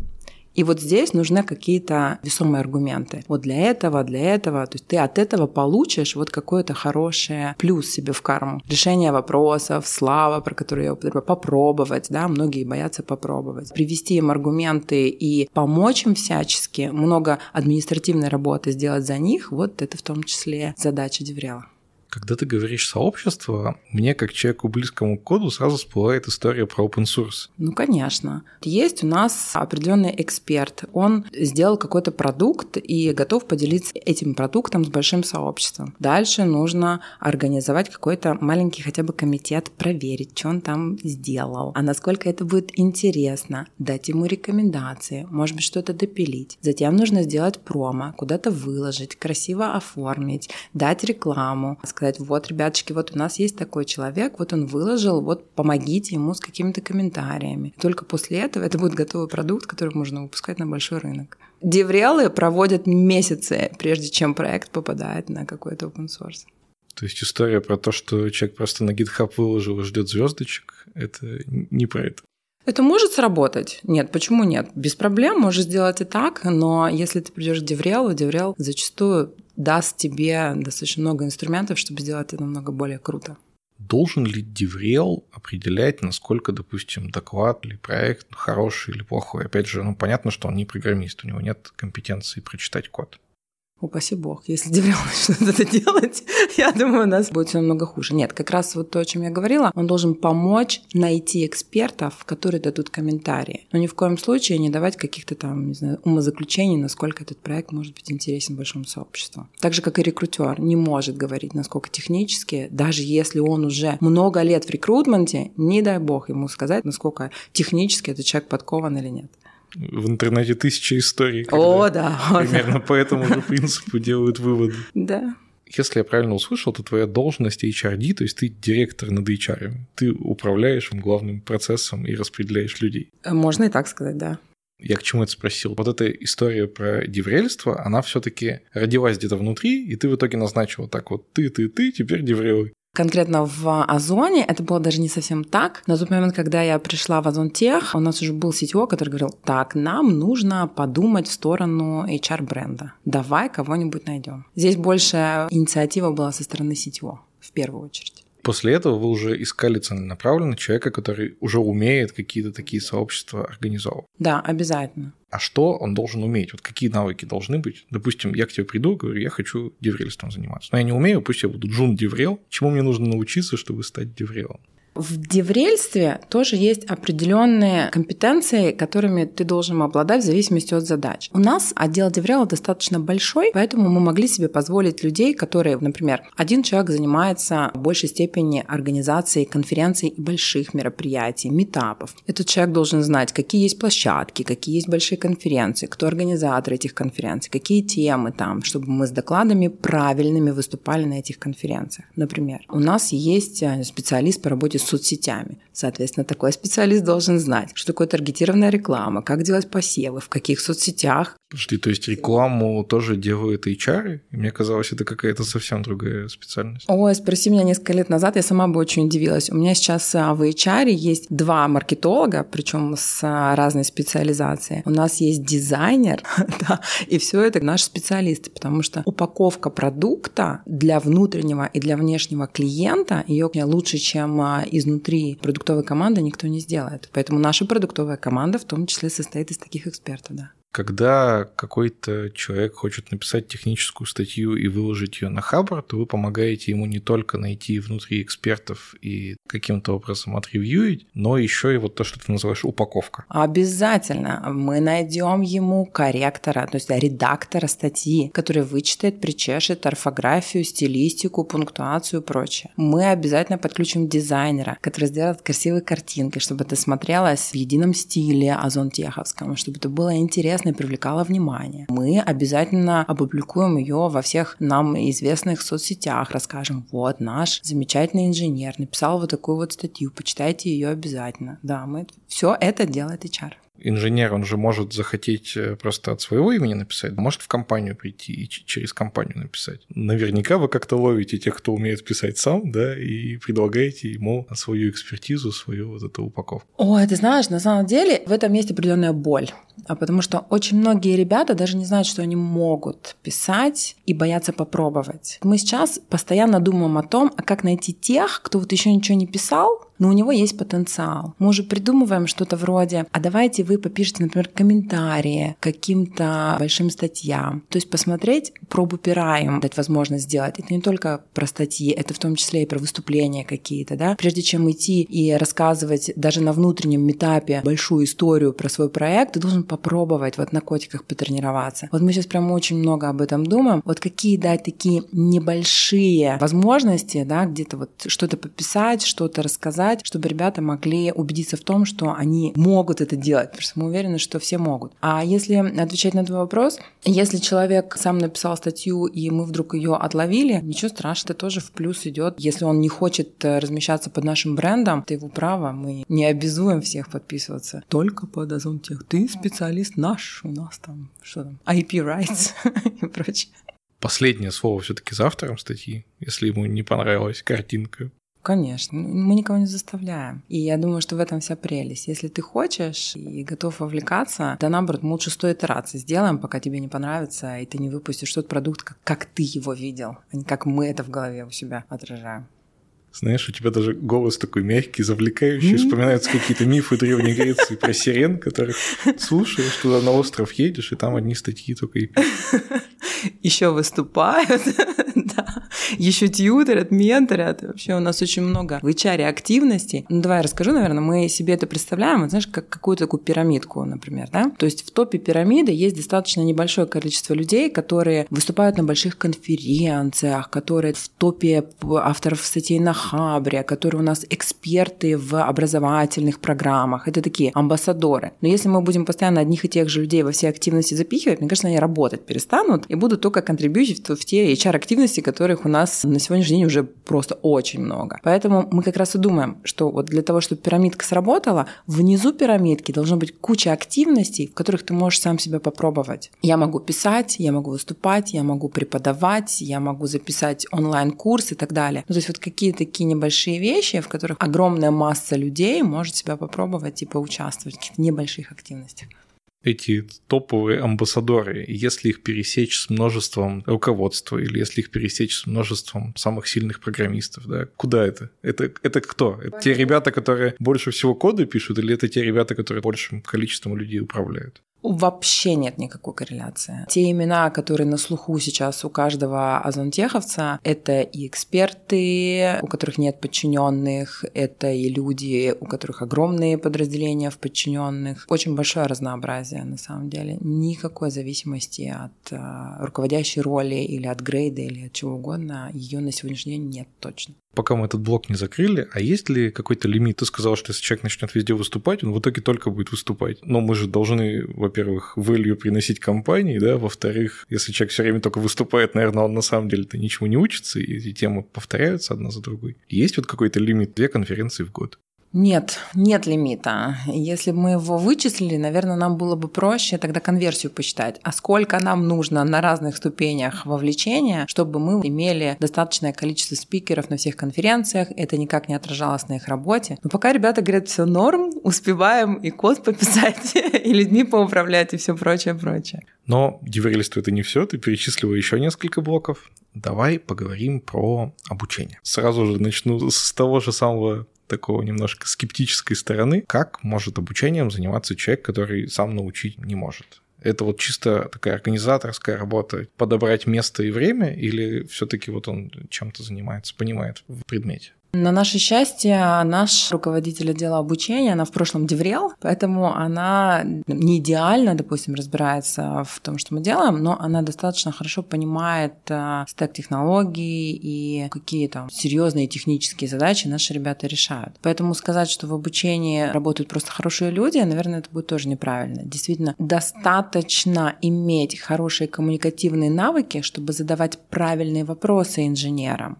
да, но и со временем все равно рано или поздно начнешь понимать, то, о чем они говорят. Я больше говорю, ребят, давайте на каких-то примерах, типа, окей, делаем тренинг по кавке. Вот мне это слово совершенно непонятно, а ребята, которые работают в обучении, они уже осознанно говорят, то есть нам нужны тренинги по микросервисной архитектуре, потому что это самый большой массовый запрос. Каким должен быть человек в обучении? В большей степени он должен знать все-таки технологии обучения, нежели то, чему нужно учить айтишников. Потому что есть руководители, которые всегда ответят на этот вопрос. Чему учить? Это определяет руководитель в большей степени, нежели специалист отдела обучения. То есть это работает так. Есть руководитель, главный руководитель сетевой, видимо, и он говорит, значит, у нас плохая в среднем экспертиза вот по такой-то технологии. Организуйте по ней обучение грубо говоря, можно и так. В моем идеальном мире HR с большим опытом все-таки есть какие-то профили э, должностей. То есть ты понимаешь, что на твоей должности, чтобы быть мега успешным, ты должен обладать вот такими вот такими вот такими навыками. И дальше ты проводишь какую-то самооценку. Окей, это знаю.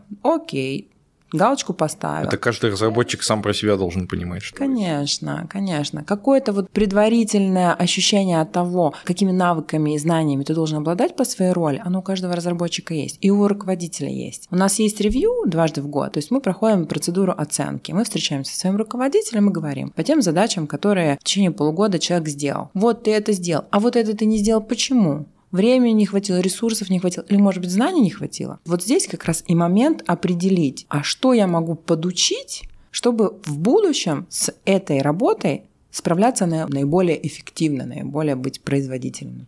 Допустим, я знаю, что у меня, пусть с нашим примером с Кавкой, есть пробел. Как я это донесу до HR? Методологии достаточно много, разнообразные компании используют разные методологии. У нас ты на простейшем примере заполняешь заявку обучения. Хочу обучаться по кавке. Дальше специалист уже придет и предложит разные варианты. Окей, мы можем взять тебе внешний тренинг. Или, например, у нас достаточно много на сегодняшний день уже записано каких-то курсов собственных с примерами озона. Да? Вот на мой вкус это самые лучшие варианты, когда вот мы внутри поняли, что очень много людей не знает про кавку. У нас есть эксперт, который записывает курс и объясняет, как ее применять, что тут тут нужно, какая специфика. Вот можно на LMS, например, посмотреть этот курс. То есть вариативность здесь достаточно большая, как закрыть эту потребность в обучении. Слышал такую историю, что если бы мы все время слушали потребителя, то сейчас ездили бы не на машинах, а на более быстрых лошадях. Вот здесь такая же история. А есть ли какой-то способ, как принести что-то, чего еще нет в компании? Ой, это такой философский вопрос. как принести? Вот, например, обучение в IT принесли мы сами. Если посмотреть на год назад, это было реализовано следующим образом. Вот есть работник, вот он решил у себя где-то в глубине души, что ему нужно какое-то обучение. Заполнил заявку на обучение. Руководитель сказал «Окей». Ему провайдера купили. Соответственно, чтобы причинить добро, мы собрали все эти заявки, проанализировали. Например, что мы увидели? Огромная масса людей и огромные деньги мы тратим на обучение проектному управлению. Вот прям это фетиш какой-то у айтишников пойти обучиться проектному управлению. Хорошо, так давайте сделаем действительно внутренний хороший, продуманный курс, в котором будет и не только методологии какие-то проектного управления, но и специфика озона. Как у нас это устроено? Техкомы, что это такое? Как вести эти ганты, которые все терпеть не могут, но без них никуда не денешься. Ну, то есть взять потребность разработчиков, которые очень массово хотели этому обучаться, попробовать это все упаковать на наши нужды, дать детали, которые есть внутри озона, и раскатать это на всю компанию. Вариант причинить добро и сделать это наиболее, ну, скажем так, удобоваримым, нежели у 10 разных подрядчиков разные курсы покупать, после которых приходит разработчик говорит, так, я на курсе услышал, теперь весь рынок живет именно так, давайте все переделаем.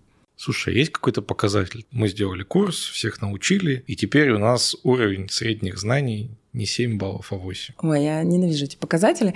Они называются ROI обучения. Насколько ресурсы и деньги, вложенные в обучение, окупаются. Это очень хорошо на менеджерах по продажам работает. Мы потратили 20 тысяч рублей, обучили менеджера по продажам, теперь он продает в 10 раз больше. Но как-то в разработке, мне кажется, ничего похожего мы никогда не придумаем, да и надо ли. Если ребята довольны курсом, если они написали фидбэк, в котором они нашли что-то полезное и говорят, да, этот курс полезен, мы применяем на практике вот это и вот это из этого курса, ну все, мне кажется, счастье наступило, и можно продолжать в том же духе. Ну, то есть это больше про какое-то счастье разработчиков, чем про то, чтобы там, не знаю, средняя техническая экспертиза выросла за счет этих обучений. Все, что делает HR, вообще вот все что угодно, имеет такую очень опосредованную корреляцию с продуктивностью разработчика и их счастьем на рабочем месте. Вот мы все говорим, мы влияем на текучесть, мы влияем на удовлетворенность. Но если покопаться в глубину любого HR-показателя, там найдется еще тысяча факторов, которые влияют на то же самое. Поэтому, ну вот сказать, что обучение классно влияет на продуктивность, ну да, классно влияет, но не факт. И не у всех, и не всегда. Я бы так ответила. Я пытаюсь возвращаться к меркантильной истории. Почему? Потому что, ну, такой запрос и был у наших слушателей. Вроде как и HR, мы сейчас про это еще поговорим. В основном это, как и все отделения, наверное, для компании нужны для денег. Но где здесь деньги, непонятно. Как ты бизнесу объясняешь, где здесь деньги? Это сложный вопрос, потому что он, опять же, зависит от сферы компетенции. Если мы говорим, например, в деврельстве, где здесь деньги, очень можно четко, ну, даже не очень четко отследить корреляцию. Окей, теперь про нас больше знают, у нас больше поток входящих кандидатов. Но, опять же, корреляция будет такая, ну, так себе. Но вроде как у нас воронки как-то изменились. Если мы говорим про компенсации и льготы, здесь больше про удержание, да, про привлечение удержания. Насколько мы попадаем в рынок, насколько люди, приходящие из топ-компаний, принимают наши оферы. То есть вот наша работа напрямую зависит от того, насколько активно к нам идут люди, внешний фактор, насколько мало от нас а, увольняются, где деньги. Мы не зарабатываем. HR всегда сервис. Любое сервисное подразделение только тратит. IT тоже сервис. Они тоже там, ну, как скажем, не совсем и зарабатывают. Поэтому сервис для сервиса, все нормально. Ты упомянула, что HR каким-то образом участвуют в процессе грейдирования. Здесь вообще супер интересно, потому что такое ощущение, что грейдирование садится твой непосредственно тимлит, смотрит тебе в глаза и говорит, слушай, ты за эти, ну сколько у вас, три месяца или полгода, и со всеми задачами справился, сиди на том же грейде. Или справился со всеми, вот тебе повышение. Как в этом участвует HR? Глобально тоже философский вопрос. Что такое компенсация льгот и вообще что такое методология грейдирования? Сначала два слова, что такое грейд. Это некий уровень должности. Причем а, никто уже не помнит, а, кто их придумал, как методология выглядит и как их устанавливают. По общепринятой методологии мы здесь мешаем всю компанию. То есть на одном грейде у тебя могут быть разработчик, бухгалтер, тот же менеджер по продажам, парочка HR, дизайнер и whatever кто еще. В грейде всегда учитывается Сложность должности, объем выполняемых задач, уровень ответственности. Вот они составляющие. Твой грейд зависит от трех компонентов грубо говоря. Цифровые показатели в каждой компании очень разные. У кого-то это 20 грейд, у кого-то это будет третий грейд. Ну, то есть здесь цифра, она зачастую не значит ничего. Это просто пороговое значение. Минимум и максимум да, тех грейдов, которые у нас приняты то, о чем ты спрашиваешь, это больше про оценку, насколько каждый конкретный человек соответствует определенному грейду. Для IT очень характерно определять junior, middle или senior. Да? мы э, очень часто впадаем в дискуссию, можно ли через год, не знаю, с джуна сделаться медлом, или можно ли из медла перейти в senior через короткие промежутки времени. И здесь зачастую мы впадаем в риторику, что это только опыт коммерческой разработки или тот объем задач, который человек может сделать в рамках своей должности. Поэтому HR здесь в большей степени только определяет политику того, каковы зарплатные вилки и какие грейды могут быть в компании. Если мы говорим про IT, здесь HR очень опосредованно может дать какой-то совет, соответствует ли человек грейду или не соответствует. У нас в компании HR участвуют в калибровках. Да, калибровка – это когда мы там всех гошников определенного грейда сравниваем между собой. Вот здесь HR может фасилитировать и направлять дискуссию в правильное русло, чтобы ребята сравнивали всех гошников между собой достаточно корректно. А определить, насколько человек соответствует грейду, может только его непосредственный руководитель, которому HR должен очень хорошо рассказать, что подразумевает собой каждый грейд. А вот эта история с калибровкой. Вот есть 100 человек, они вроде бы на одном грейде, и как понять, на одном они или нет? Смотри, опять же, это характерно для нашей компании. В других компаниях методика сравнения между собой ребят может быть абсолютно разная. В нашей компании мы сравниваем тот объем и уровень задач, с которыми они работали от ревью до ревью, насколько они были более сложные, более качественно сделанные, быстрее сделанные по сравнению с другими людьми. То есть такой вариант Олимпиады. Кто лучше, быстрее добежал, нежели остальные? Слушай, а как задачи сравнить между собой? Есть задача какая-нибудь супер внутреннюю библиотеку подкрутить, а есть задача данные вывести из базы имя и фамилию. Как их сравнить? Какая из них больше, меньше? Если ты находишься с твоими коллегами на одном гриде, то есть, опять же, сложность и объем выполняемых задач должны быть сопоставимы между собой. И там на калибровках иногда очень жаркие споры, насколько действительно одна задача серьезнее или лучше выполнена, чем другая задача у другого. То есть вы сажаете прямо какую-то экспертную группу, и они Руководителей. решают берут две какие-то задачи или двух каких-то людей и сравнивают список И сравнивают задач. их между собой, да. Все так. А еще ты сказала, что вы влияете на зарплатные вилки. Не совсем влияем на зарплатные вилки. Отдел Компенбен устанавливает зарплатные вилки, ежегодно сравниваясь с другими компаниями по зарплатам. То есть э, вы берете всех, кто middle разработчики в Go, смотрите по рынку и примерно столько же ставите у себя.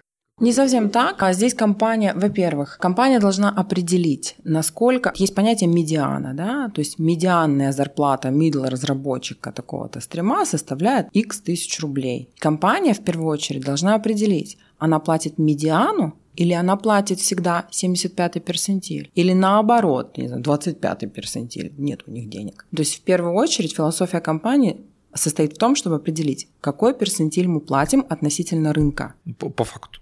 По факту. То есть вы вычислили, что для некоторой абстрактной должности медиана 100 тысяч рублей. А у вас медианная зарплата в компании для этой же должности, например, 120 тысяч рублей. Значит, вы понимаете, что вы платите выше, чем медиана по рынку. Нет, мы сразу устанавливаем себе на уровне политики. Мы всегда на всех должностях платим 75 перцентиль или медиан. Зачастую компания вырабатывает себе правило, что мы всегда платим медиану по рынку. И дальше у нас есть грейд, мы сравниваем по грейду все позиции, которые есть на рынке, понимаем, что окей, наша медиана, которую мы установили, соответствует медиане, которая есть на рынке, все, соответственно, мы ничего не меняем. А если через месяц она резко выросла? Обычно это происходит какой-то периодичностью, зачастую это периодично где-то раз в год. Мы поняли, что в прошлом году наша медиана была 100 тысяч рублей, в этом году мы сравнили с рынком, поняли, что медиана на рынке уже 120, значит, мы вынуждены повысить свои вилки. Слушай, у айтишников так особо не бывает, но тем не менее, если она упала, вы прямо пойдете и снизите всем зарплату? Никогда так а, никто не делает. Нет, тогда мы говорим, окей, на этот год мы медиану не меняем. Но на моей практике, и не только в IT, в других компаниях, никто никогда не понижает а, вилки. Платим больше, но круче, к нам больше людей придут. Я бы еще хотел поговорить про такую штуку, как анбординг и как HR участвует в этом процессе, потому что я знаю, что во многих компаниях очень активное участие принимают, а есть компании, где просто выручают руководителю и на, разбирайся сам. Но это уже неплохо, если хотя бы доведут до руководителя. Я очень люблю делить э, два понятия – адаптация и онбординг. Обычно они смешиваются друг с другом. Адаптация для меня – это вот так выглядит наш офис, вот здесь ты можешь поесть, вот твое парковочное место, вот зарплата приходит дважды в месяц такого-то числа, вот наша внутренняя система HR, здесь нужно выложить свое фото, телефон и так далее. Некое погружение в то, как ты должен как человек ощущать себя внутри компании. Сейчас очень популярно на рынке назначать таких бади. Приводит тебя HR, показал тебе офис, рассказал, где столовая и все прочее, гардеробы и парковки, и вручает а, тебя не руководителю, а типа бади, который расскажет тебе, как у нас тут все устроено, какая культура, кому обращаться на вы, кому на ты, а вот это наш CTO, он добрый или злой, а вот это его репорты, вот они такие сякие, вот так мы релизимся, вот такой у нас тех долг, вот так выглядит наш бэклог, например. Да? Мы, в свою очередь, немножко поделили. Мы сделали, во-первых, систему адаптации, действительно, у нас есть девчонки, выделенный в HR прям адаптер,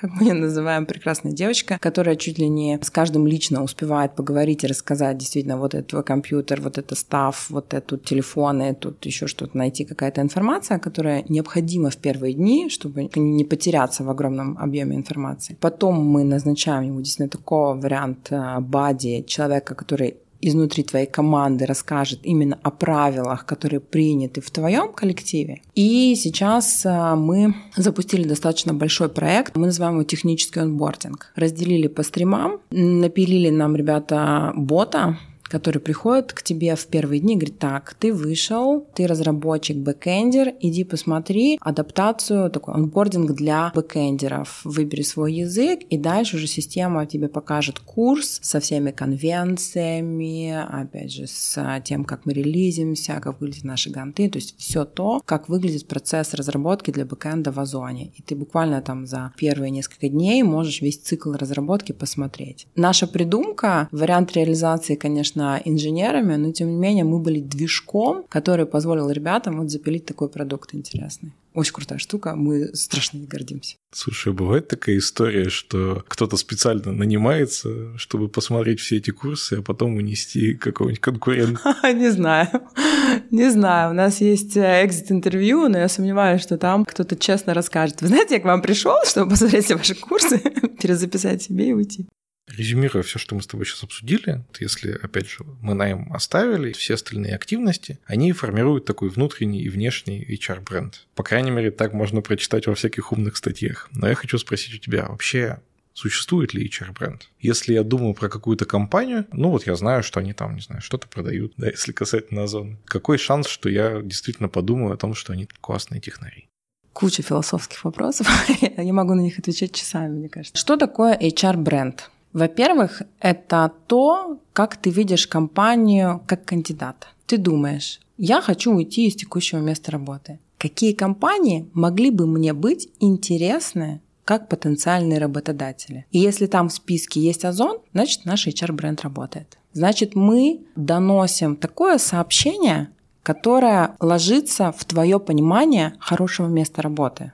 Причем критерии ведь у каждого человека, они собственное. То есть это очень субъективное понятие. Теоретически, где мне может быть хорошо работать? Для кого-то это крупная компания, которая много платит. Для кого-то, не знаю, это красивое место работы. Для кого-то это возможности обучения и развития. И вот HR-бренд это то, как мы доносим внешнему рынку, что у нас есть внутри насколько интересные задачи, хорошие зарплаты, внутренняя культура, сообщество развиты у нас, чтобы каждый мог принять решение, а действительно ли компания, в которой я собираюсь идти, интересна мне как кандидату. Для внешней аудитории это примерно так. HR-бренд внутри — это насколько я как текущий сотрудник рассматриваю мою текущую компанию как крутую строку в резюме. Если я работаю, и я с гордостью потом в резюме укажу, что я работал на этой позиции и понимаю, что для потенциальных моих работодателей в будущем это будет крутой сигнал, это значит тоже наш HR-бренд работает.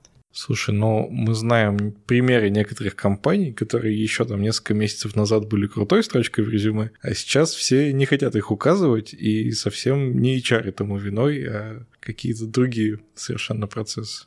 Слушай, я вот с этим не согласна. Если что-то произошло с компанией, что стало негативно отражаться на твоем опыте как работника, Значит, HR не сделали ничего, чтобы этого не было. Я понимаю, что есть компании, которые закрылись. Но даже при закрытии компании HR может отработать настолько круто, что весь рынок будет рассказывать, как классно, лояльно, спокойно, несмотря на все экономические события и серьезные вещи, происходящие где-то вокруг, внутри компании с ними расстались. То есть HR-бренд не заканчивается на моменте трудоустройства он заканчивается тогда, когда компания уже совсем не существует, и ее добрым словом вспоминают. Вот на мой вкус то так. Я-то сейчас говорю о каких-то скандалах, которые глобально. Была компания классная, еще вчера что-то случилось, хоп, уже не такая классная. Но вот есть известная история, например, про Uber. Попали там в несколько таких не очень приятных историй, причем, кажется, не очень связанных непосредственно с опытом работников, а больше с их отношением к гендерному равенству, к расизму, еще к чему-то. И потом какое-то время прям считалось, что в Uber работать не классно. И вообще эту строчку даже были истории, что какой-то там сильный разработчик, он эту строчку в резюме закрывает и пишет, какая-то компания, я там работал. Опять же, где же был тот HR и почему возник тот скандал, если он связан, например, с гендерным неравенством? Это работа HR определить политику компании и транслировать внутри, что наша культура вот такая. Мы принимаем или не принимаем. Самое плохое, что может HR сделать, как я люблю говорить на собеседованиях со своим персоналом, это несоответствие входящих ожиданий и того, что ты получаешь внутри. Если ты пришел в компанию в ожидании того, что она вот относится к сотрудникам вот так, не знаю, есть work-life balance, и мы все с 9 до 6, а после 6 мы все не работники, а свободные люди. И ты приходишь, а тут мясорубка все по 12 часов. Вот это несоответствие зачастую рождает потом вот такие истории. Если компания вот замешана даже в каких-то внешних трансляциях культуры, и потом работники такие, ой, а я, собственно, не на то приходил, это работа HR. Это все HR неправильно доносит, неправильно сформулировал или вообще не сформулировал. Культурный код, он, как говорится, никуда не девается. Как HR на такие внешние скандалы реагируют? Недавно, например, была известная история, не буду, наверное, называть компанию, когда сотрудник компании написала, что она не согласна с политикой компании, поэтому увольняется вот прямо одним днем, и вот вам пропуск на стол, сфотографировала, выложила в соцсети, которые тоже нельзя называть. Мы совсем недавно пережили такую же историю про нашего бывшего работника, который выразил свое личное мнение, и компания потенциально могла понести урон репутации. Но это все называется отработать инфоповод. Это всегда очень больно, когда кто-то вдруг сказал что-то, чего ты не ожидаешь, как HR. Но, как я раньше сказала, мы все должны это отработать. То есть если человек уволился потому что, значит вот следующего такого увольнения не может быть. То есть теперь это должно быть настолько четко и понятно, известно каждому сотруднику, что наша политика вот такая. И если человек не согласен, а компания приняла для себя это вот как догму, вот нет, вот мы решили, мы как компания вот такую цель преследуем или вот что-то неприемлем, тогда людей надо отпустить. Несоответствие внутренних убеждений и культуре и ценностям компании – это очень серьезный вопрос. Его не должно быть, некомфортно будет. У меня, наверное, не очень большой опыт, но всегда, когда говорят про культуру и ценности, я вспоминаю про что-то, что написано где-то во внутренней вики, и кто-то один раз прочитал при устройстве, и не особо оно как-то влияет на рабочий процесс. На стенах очень любят вешать, да. Наша ценность — это честность. Реально существует культура, которая... Даже если в компании не сформулирована культура, она есть. Корпоративная культура – это набор правил, традиций и обычаев, которые есть в каждой команде. Если команда привыкла по пятницам есть пиццу и собираться травить анекдоты, это часть культуры. Никто не говорит, что мы это напишем на стене, а теперь мы каждую пятницу едим пиццу. Но это и есть культура. И хороший HR пойдет не сверху вниз, написав на стене, что наша ценность есть пиццу, а снизу вверх, когда такие традиции будут сформулированы, скажем так, ценность проводить время вместе. Это же про команду. Если ребята собираются, значит, у них есть такая ценность. Мы хотим быть вместе. Это вот наша определенная ценность. Я могу в это поверить, когда у вас одна команда или три, но когда мы говорим про компанию, в которой тысячи разработчиков, не могут же все есть пиццу по пятницам. Тогда просто эти ценности должны быть сформулированы на более высоком уровне. Есть какие-то традиции, которые мы можем просто поддерживать, да, вот есть традиции, какие-то определенные команды собираются. Некоторые команды даже разрешаем маленькие корпоративы или большие корпоративы департаментов. У нас есть команды, которые вообще даже на корпоративы не собираются. Да это их право без проблем. Все равно у сообщества людей, которые собрались здесь для достижения какой-то корпоративной цели, есть что-то общее. Вот задача найти это общее и дальше уже приходящим кандидатам транслировать. Ребят, у нас вот это общее, если вы это не разделяете, ну, скорее всего, вам с нами просто не по пути. Как пример. Может быть, это будет настолько вот глобально общими словами сказано, что никто и не поймет, насколько у него в душе это отражается. Вот я так не люблю. А вы подбираете ценность так, чтобы большинство программистов ее поддерживало? Или эта ценность идет там от руководства или еще от чего-то? Если ценность пойдет от руководства, то, скорее всего, внизу набирают людей, ну, то есть руководители, набирают своих подчиненных, тоже руководителей, разделяющих эту ценность, и ниже, ниже, ниже, ниже. То есть, скорее всего, если руководители вот что-то очень серьезно, говорит, вот у нас вот это вот, ну, я не знаю, давайте возьмем честность. Наш CTO, например, не наш какой-то абстрактный CTO,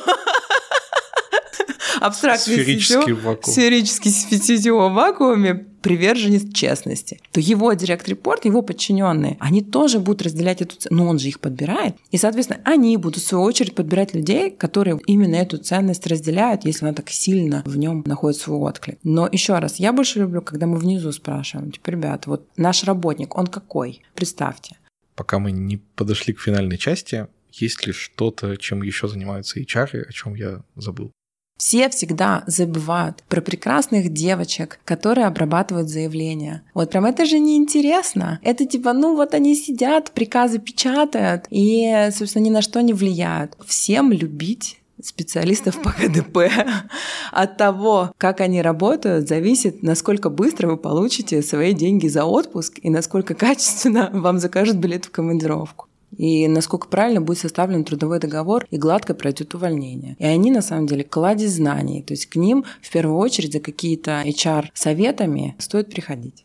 Иногда я слышу такую мысль, что во всех HR-процессах все решают только деньги, которые есть у компании. И вот даже все, что мы с тобой поперечисляли, да, на конференции нужны деньги, чтобы туда ехать. Ну, окей, на статьи, может, не нужно, но на то, что оформить эту статью, тоже нужны деньги. На то, что там какие-то активности поддерживать. И даже ну не даже, а, ну, наверное, одно из самых важных, да, чтобы крутая компания много платит денег. Тоже, если ты платишь много разработчикам, наверное, у тебя все получится с HR-брендом. Насколько это правда, и может ли сильная HR-команда в компании с небольшим бюджетом сделать чудо? Сейчас я глубоко вздохну. Знаешь, сама я при трудоустройстве в каждую новую компанию спрашиваю, а какой HR-бюджет? По-честному, Крутые вещи, красивые вещи, вкусные ролики, плакаты, вовлечения легче делать с большими бюджетами. Но если посмотреть на HR каких-то небольших компаний, стартапов, там а, работают совершенно сумасшедшие, потрясающие ребята, которые а, зачастую пришли из рекрутмента, их нанимают для того, чтобы они нанимали других. А они в свою очередь, занимаются и адаптацией, и культуру на стенки вешают. И все вот эти интересные штуки, они придумывают вот от души. Не потому, что их компания заставила, а потому что именно профиль человека, работающего в HR, про людей. Он хочет причинять добро и видит то, чего не хватает. Есть несколько достаточно интересных премий в HR-сфере, в том числе, например, премия HR «Голос» про молодые таланты, там, возрастной ценз. Ребята, которые сделали сами проекты внутри компании на голом энтузиазме. И в больших премиях для больших компаний уже есть отдельные номинации HR без бюджета. Именно то, что ребята, работающие в HR, нашли, придумали и сделали, не полагаясь на то, что компания спонсирует и вложит какие-то большие деньги. Можешь в каких-то в трех-четырех пунктах пояснить, чем сильная HR-команда отличается от слабой? Любая HR-команда должна понимать, что есть определенный цикл жизни сотрудника. И нельзя ограничиться только тем, что ты привел человека в компанию. Дальше его надо развивать, переобучать, удерживать, повышать и так далее. Мы с моей HR-командой очень часто рисуем цикл жизни сотрудника, который всю жизнь по кругу. Вот ты ходишь от новой позиции, преодолеваешь какие-то сложности, развиваешься, проходишь несколько ревью, потом другая позиция, опять цикл повторяется. Ну, то есть хорошая HR-команда понимает, что есть много процессов, которые обязательно должны быть в любой компании. Слушай, а мне вот сейчас подумалось, а у вас есть прямо какая-то аналитика, кто на какой стадии где-то находится? У нас аналитика — это вообще в нашей команде одна из самых сильных компетенций. На нас ругается SEO, но мы любим говорить, что мы data-driven. Мы на самом деле очень любим провешивать разными показателями и в разных срезах смотреть на то, что происходит с персоналом. По рекрутменту у нас 36, что ли? Ну, какое-то неимоверное количество дэшбордов. Мы смотрим, какие оферы по сезонам, по компетенциям, по скиллам, по стажу. Огромное количество цифр, которые зачастую наталкивают нас на принятие правильных решений. В обучении штуки 4 дэшборда. Сколько денег мы потратили, на что мы потратили, сколько людей мы обучили, какой фидбэк, какой средний NPS и так далее. HR без аналитики далеко не уедет. И вот только здесь в конце выпуска сломалось мнение, что HR — это про гуманитарные долги. Ну, конечно, в HR зачастую идут э, гуманитарии. Я недавно смотрела, у нас в HR людей, которые имеют специализированное HR-образование, 4 человека из 130 на минуточку. 130? 130, да, то есть у нас чар достаточно большой. При этом все остальное образование в большей степени около гуманитарное. Но у нас еще, например, есть группа HR-аналитики, там 4 человека, у них экономическое образование есть. У нас есть 5 разработчиков собственных. Поэтому разнообразие огромное на самом деле. В этом прелесть большой компании, что ты можешь разные навыки привести в свою команду и посмотреть, как это работает. В конце я обычно прошу наших гостей дать какой-то совет. И тебя я попрошу дай, пожалуйста, советы человеку, который, может быть, в какой-то не очень большой команде, он HR, но он занимается ровно тем, что принимает человека, увольняет человека, принимает человека, увольняет человека. А вот все, что мы сегодня обсуждали, как-то проходит мимо него. Что бы ты посоветовал ему сделать? Как все это внедрить? Как этим заняться? Как сделать, чтобы это в компании появилось? Совет будет длинным, и он будет начинаться с истории. Как-то я пришла в одну очень хорошую компанию, в которой меня нанимал CTO как хорошая девочка HR-директора пришла к нему и так, CTO, поставь мне, пожалуйста, какую-то цель. Ну, потому что, вроде как, если ты организуешь работу департамента, она должна начинаться с какой-то серьезной цели. Он говорит, слушай, чтобы все были счастливы. И дальше ты вот эту цель раскладываешь на какие-то компоненты. Что такое счастливы? Окей. Счастливы – это значит, у них есть удовлетворение от работы и так далее, и так далее. Кто такие все? Все это внутренние или все это только внешние? А были, были почему? Сейчас они несчастливые, то есть, значит, надо их от точки А в точку Б. Ребят, для того, чтобы стать успешными, надо ставить себе цели, декомпозировать их на маленькие задачи, и поверьте, всегда можно совершить прыжок на Луну.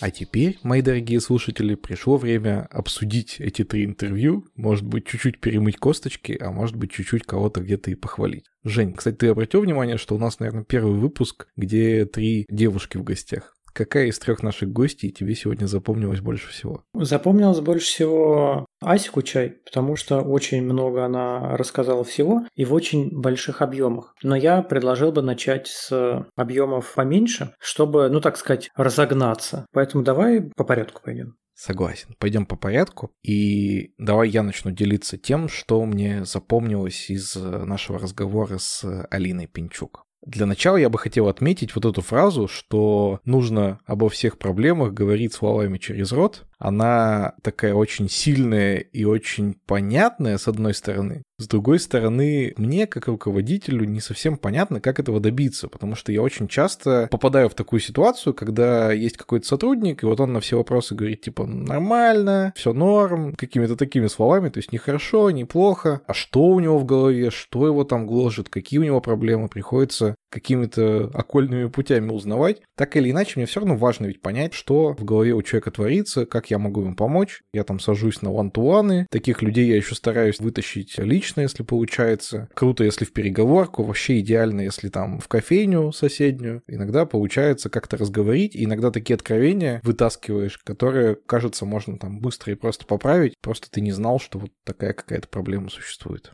Да, тут я согласен, что это важно. В целом, наверное, важно пытаться строить вот в той команде, в которой ты работаешь. Я не знаю, на компанию я не могу говорить, потому что это слишком какой-то большой уровень, вот уровень культуры компании. Но в команде, в которой ты работаешь, я считаю, что это в первую очередь забота руководителя, там, тем лида, как ни назови. Строить именно такую культуру, чтобы вот действительно люди с тобой могли поделиться какими-то проблемами, чтобы они не отнекивались, не отмалчивались. Я видел разные ситуации, когда допустим, руководители, которые явно там к сотрудникам как-то наплевательски относились, и сотрудники, да, у них было много проблем, но они держали в себе, потому что, ну, они знали, что а зачем я буду рассказывать, если человеку наплевать, он вообще все равно ничего не будет с этим делать. И это был недосмотр руководителя. И я сталкивался со случаями, когда действительно спрашиваешь у человека, а что, а как, и вот он нормально, нормально, нормально, но что-то все равно идет не так. Ну, не знаю, там, перформанс спросил, еще что-нибудь. И в итоге бывали случаи, да, что вот сначала человек говорил нормально, нормально, потом начал докапываться чуть посильнее, ну, в хорошем смысле, раскапывать, чтобы хотя бы помочь человеку, потому что, ну, явно что-то идет не так. И выяснялось, что, да, у человека там проблемы, там семейные проблемы и так далее. И там хоть как-то удавалось пойти навстречу. Не сразу клеймить человека позором, что фу, лентяй, бездельник, ничего не делает. Я думаю, что неважно это HR или руководитель, важно создавать, конечно, культуру, чтобы люди знали, что они могут говорить, и знали, что это все будет не впустую.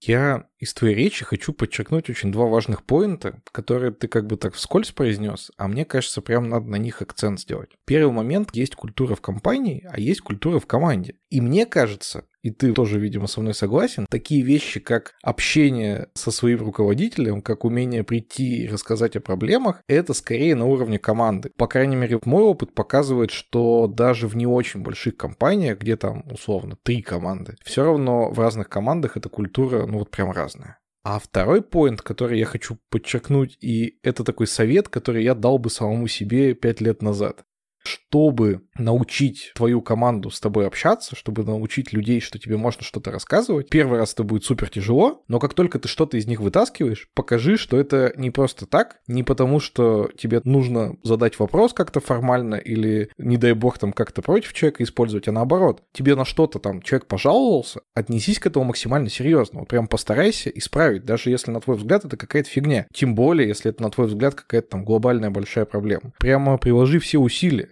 я даже пользуюсь таким приемом, что если я не могу, допустим, исправить там за неделю, за две, ну, если какой-то большой там сложный вопрос, то я перед этим человеком, ну, не то что отчитываюсь, но рассказываю ему о ходе работы. То есть я могу там через неделю прийти и рассказать, слушай, Вася, ты говорил о том-то, о том-то, я это все понял, у меня вот есть такой план, и я по этому плану двигаюсь, я вот уже первый, второй, третий сделал, а дальше вот четвертый шаг. Кажется, что вот это на самом деле самая рабочая схема, как научить людей говорить словами через рот. Очень уж мне нравится эта формулировка.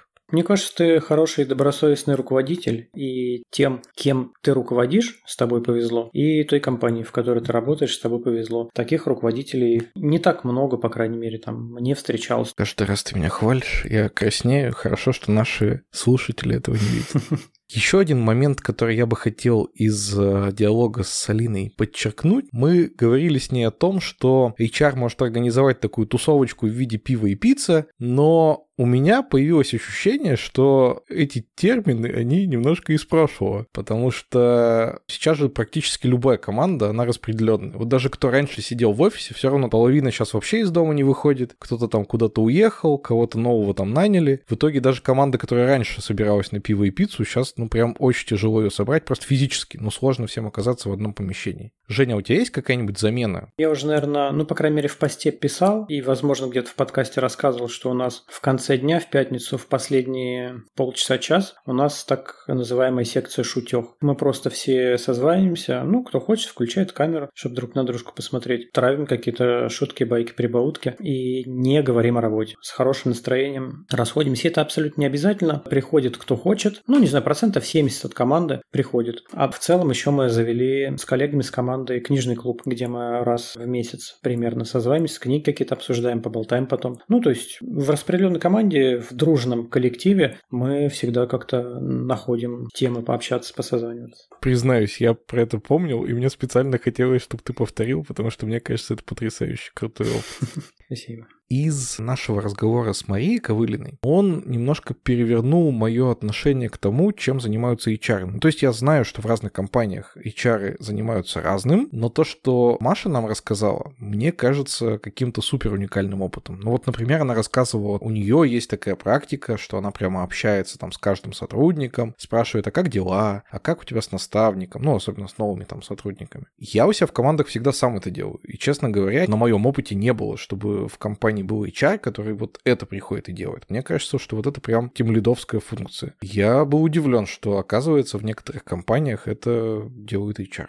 Я хочу отметить, что что Алина, что Маша, многое, что они рассказывали, по-хорошему, это работа тем лида. Я с тобой абсолютно согласен, я себе даже каким-то отдельным пунктом вынес. Многое из того, что они рассказывали, действительно может делать тем лид, там должен он или не должен, это уже делать второе, но я считаю, что должен. Но это опять же тем лид, это может и должен делать в идеале. Но ведь есть же такие тем лиды, которые просто типа берут себе самые сложные задачки интересные, отдают всем самые легкие и сидят код педалят и им больше ничего не надо. В таких случаях, конечно, было бы неплохо, если бы HR пришел и хотя бы с твоими людьми поговорил. Я думаю, мы с тобой недоумеваем, потому что мы, не буду говорить слово хороший, не хочется никак бы хвалиться, ну просто нормальные. Тем люди, которые как-то понимают ценность именно команды и именно вот своей функции в команде. Возможно, кто-то немножко другого мнения, так скажем, и меньше занимается people management и считает, что это не очень важно. Таким людям и таким командам нужно помогать, чтобы вот это слабое место как-то компенсировать компенсировать. А еще одна штука, которую я хотел с тобой обсудить, это пресловутая матрица грейдов и компетенций. Блин, сколько копий я в свое время об эту историю сломал. И мне кажется, что ну, не существует в реальности никакой матрицы, и даже в крупных компаниях, где она есть формально, и где ее продумывали там люди сильно умнее в этом меня, даже там она как бы работает постольку поскольку. Ну, то есть грейды мы в том числе назначаем, исходя там из того, как лично видим, что человек тащит или не тащит. Количество галочек там напротив каких-то пунктов, оно может и не соответствовать. Да, у меня к этому тоже такое достаточно скептическое отношение. В целом, люди, они достаточно сложные существа существа. Интеллектуальный труд достаточно сложный труд, а если это интеллектуальный труд группы людей, вот этой коллективной социальной системы, это еще сложнее. Ну, с одной стороны, подходить с точки зрения редукционизма это как-то непродуктивно. Грубо говоря, разлагать это на какие-то маленькие частички, вот ячейки в таблице грейдов, и из этого делать какой-то вывод. Но это все равно, что ты бы разобрал двое часов и потом сказал бы, что одни часы лучше других, потому что у них больше внутри шестеренок находится. Или шестеренки одних часов больше, чем шестеренки других часов. Но это ж так не работает. А в социальных системах это еще меньше работает. Но это может служить каким-то показателем того, где у тебя в команде проседает экспертиза. Тогда, если это какая-то условная матрица компетенций, которая особо ни на что не влияет, то тогда вы понимаете, у вас люди по каким направлениям экспертные есть, по каким нет, где у вас там только один человек, где у вас вообще никого прям хорошо экспертного нет. И, возможно, если заниматься именно развитием там всей команды, можно с большей продуктивностью отправлять людей на курсы или понимать, что кого-то нужно там доучить, чтобы бас-фактор увеличить. Если с такой стороны рассмотреть, ну, может быть, и можно, да. Но составление этих таблиц, это, конечно, дело сложное, не очень благодарное. Ну, ты откроешь в интернете кучу этих таблиц, этих грейдов, матриц компетенций разных. Кто-то пишет общими словами, кто-то конкретные там технологии пишет, кто что, кто-то там до сектантства какого-то вообще доходит из серии. Распространять культуру компании в мире, ну, что-нибудь типа такого. Или вот. полностью предан компании. Да-да-да-да-да. Там высочайший уровень лояльности компании. И вот ты не можешь без этого быть тем лидом, если у тебя нет высочайшего уровня лояльности компании. Ну, бред, конечно. В общем, я хочу выразить Марии свое уважение в том, что она это как проект подняла и вытащила, потому что заставить руководителей расписать компетенции и еще и там всех оценить, это прям боль, это тяжело, я через подобное проходил. Но в эффективности этого инструмента она меня пока что не убедила. Может быть, когда-нибудь мы позовем какого-нибудь суперэксперта в матрицах грейдов, который нам расскажет, как их составлять правильно, чтобы они действительно работали и помогали росту компании. Если с людьми, вот непосредственно специалистами, ведется работа какая-то слабая, и мало кто понимает, где там, в чем человек силен, в чем не силен, есть какие-то люди, они какие-то задачки делают. И потом вам внезапно приспичило понять, а что у вас в команде происходит, а кто у вас что умеет, а где у вас какие-то рискованные определенные активы вот в скиллах людей, например, то такая матрица компетенции, она бы помогла для проведения аудита. У меня в команде не так много людей, я с ними уже работаю годами, я прям про каждого все это досконально знаю, кто что умеет, кто в каких типах работ хорошо работает, кто с кем работает, кто один, наоборот, хорошо работает. Вот мне оно ну, на мой взгляд, нафиг не нужно. Я, я и так все знаю. Ну, правда, если меня автобус собьет, возможно, это будет проблемкой. Знаешь, мне периодически нужно просто писать какой-то подводящий документик. Хотя, признаться честно, я его недавно один раз даже написал, но я не рассматривал это с точки зрения прям типа конкретных скиллов. Но как-то общими словами я про сотрудников написал, кто где в чем силен, кто с кем как работает хорошо, там какие-то э, харды, софты, кто что делает, кто что хочет делать и так далее. Ну, документик у меня есть, если что, когда-нибудь когда-нибудь куда-нибудь буду уходить, его могу запросто передать, чтобы все были счастливы. Вообще, это, конечно, в топ, но я тоже периодически пишу документики какие-то такие, сбрасываю кусок своего знания куда-то там в внутреннюю вики или там в Google Doc или еще куда-то. И мне нравится представлять, что это как тетрис, знаешь, то есть у тебя линейка набиралась, в какой-то момент она набралась, и вот чтобы она сгорела, надо выписать куда-то.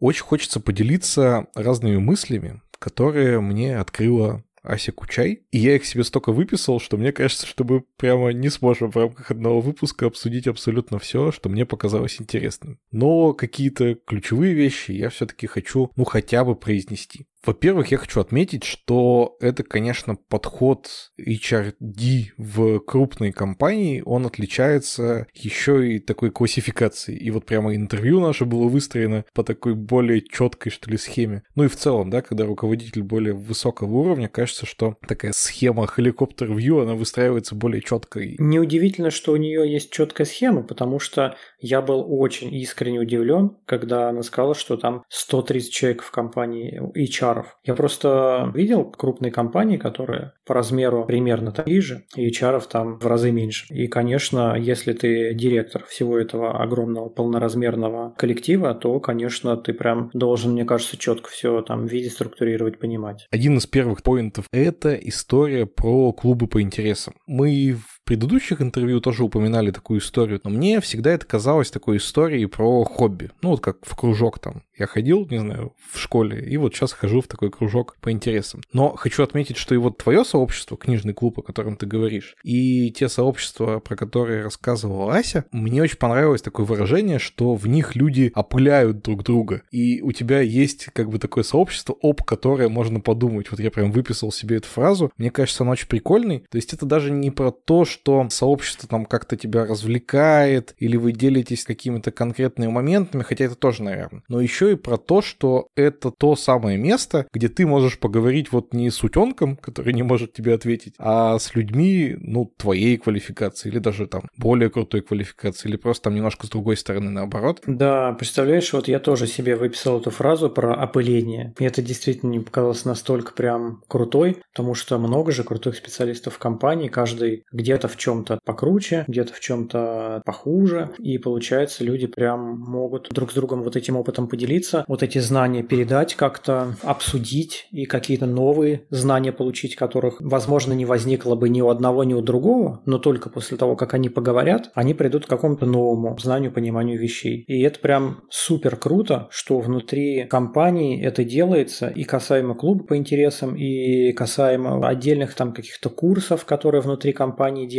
На мой взгляд, это очень прямо супер круто и офигенно, что это делается сознательно, хорошо, на уровне компании. Мое прям большое уважение. Отдельно хочется обсудить деврелов. В начале выпуска ты делал такую оговорочку, что деврелы не факт, что это HR. И я поизучал вопрос. Действительно, деврелами называют разных людей, у них разные немножко задачи. Но, по крайней мере, вот в том смысле, в котором говорила Аси, и, по крайней мере, в Озоне, это точно часть HR-функции. И это те HR, которые помогают разработчикам делиться своими мыслями в тысячи всяких разных форматов. И в выступлениях, и в статьях, и, хочу заметить, например, в классных подкастах тоже. Да, подкаст отдельный респект. Мне понравилось, что Деврела, они вот помогают делиться вот этими знаниями и какой-то культурой и наружу, и внутрь. Вот наружу это как раз большая помощь в организации выступлений, каких-то там статей написания и так далее. И внутрь, чтобы люди внутри компании тоже вот обучались, какие-то хакатончики, какие-нибудь курсики. И это прям тоже большая ценность. И мне очень понравилось. Ася рассказала, как заботиться о спикерах, как заботиться о тех, кто пишет статьи, как им заботливо помогают делать презентации, там что-то рисуют, как-то готовят, помогают с там прогонами докладов и так далее. В общем, мне кажется, такая забота о людях, которые представляют твой бренд, это прям вообще замечательно. Ну и надо сказать, что я давно уже на Хабре читаю, в том числе вот озоновские блоги, всегда прям классные статьи, замечательные. Видно, что действительно над ними большая работа ведется. И не просто хардкорные чуваки пишут типа хардкорные статьи, а вот они оформляются хорошо и читаются как-то складно, не знаю, без ошибок даже хотя бы написано. Это тоже большая работа. Тот, кто статьи не писал, тот, наверное, подумает, ну а что, статья как статья нормальная. А вот если ты начнешь писать статью сам, и ты вот это все будешь делать сам, то можно понять,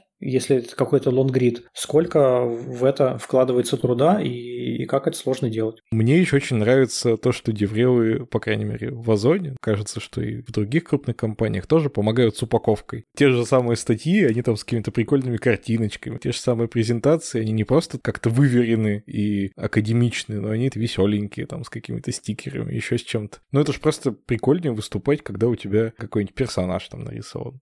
Да, да. Недавно выступал на одном метапе в городе Владимир. Я пока еще не выложил запись. И там, значит, один парень из Озона рассказывал про настолки. У него был доклад про настолки. И презентация у него была намного прям смотрибельнее, чем у всех остальных докладчиков, потому что она прям было видно, как с заботой подготовлена, брендирована, так хорошо прорисована. Вообще прям красота. Продолжим тянуть интригу. На самом деле я еще прям целый ряд мыслей выписал из из интервью с Асей, но чтобы совсем уж из нашего тайминга не выбиваться, хочу подчеркнуть последний и, мне кажется, очень важную мысль, и которую, ну, мне, по крайней мере, пришлось прям переварить. Я ее вот прям переслушал несколько раз, когда монтировал. Если что-то произошло с компанией, что стало негативно отражаться на твоем опыте как работника, значит, это пробел именно в зоне деятельности HR. Ну, то есть HR берут на себя даже те проблемы, которые я бы никогда там не записал в зону действия HR. Что компания как-нибудь себя вроде как не очень красиво повела, и все там считают, что теперь в ней работать не очень хорошо. Ну, вот известная история несколько лет назад была с Uber. Я думаю, что ну, практически про любую крупную компанию можно вспомнить какой-нибудь скандал в какой-нибудь момент времени, который происходил. Я, честно говоря, думал, что это какие-нибудь пиарщики, еще кто-то там этим занимается. Но интересно, что Ася говорит, что именно HR должны повернуть это так, чтобы для самих сотрудников это не было причиной уволиться или там причиной не наниматься в эту компанию. И это, мне кажется, очень прикольно. еще и в контексте того, что потом мы с ней обсудили, главное не нарушать ожиданий. И вот эта та фраза, которую, мне кажется, мы с тобой повторяем, ну, чуть ли там не в каждом выпуске. Да, может быть, компания что-то считает хорошим, а что-то считает плохим, но если вы с с кандидатом, потом с сотрудником это проговорили, с ним договорились, и ему это ок, то, ну, никакой проблемы здесь нет. А вот если вы никому ничего не сказали, а потом выпускаете там какое-то заявление, что, оказывается, там компания думает вот так или вот сяк, или там какое-то действие делаете, что может кого-то заставить в том числе прям там заявление на стол положить, то вот здесь уже явно HR не доработали. Ну, мне кажется, это же вполне нормально. Пиарщики, как вот ты говоришь, это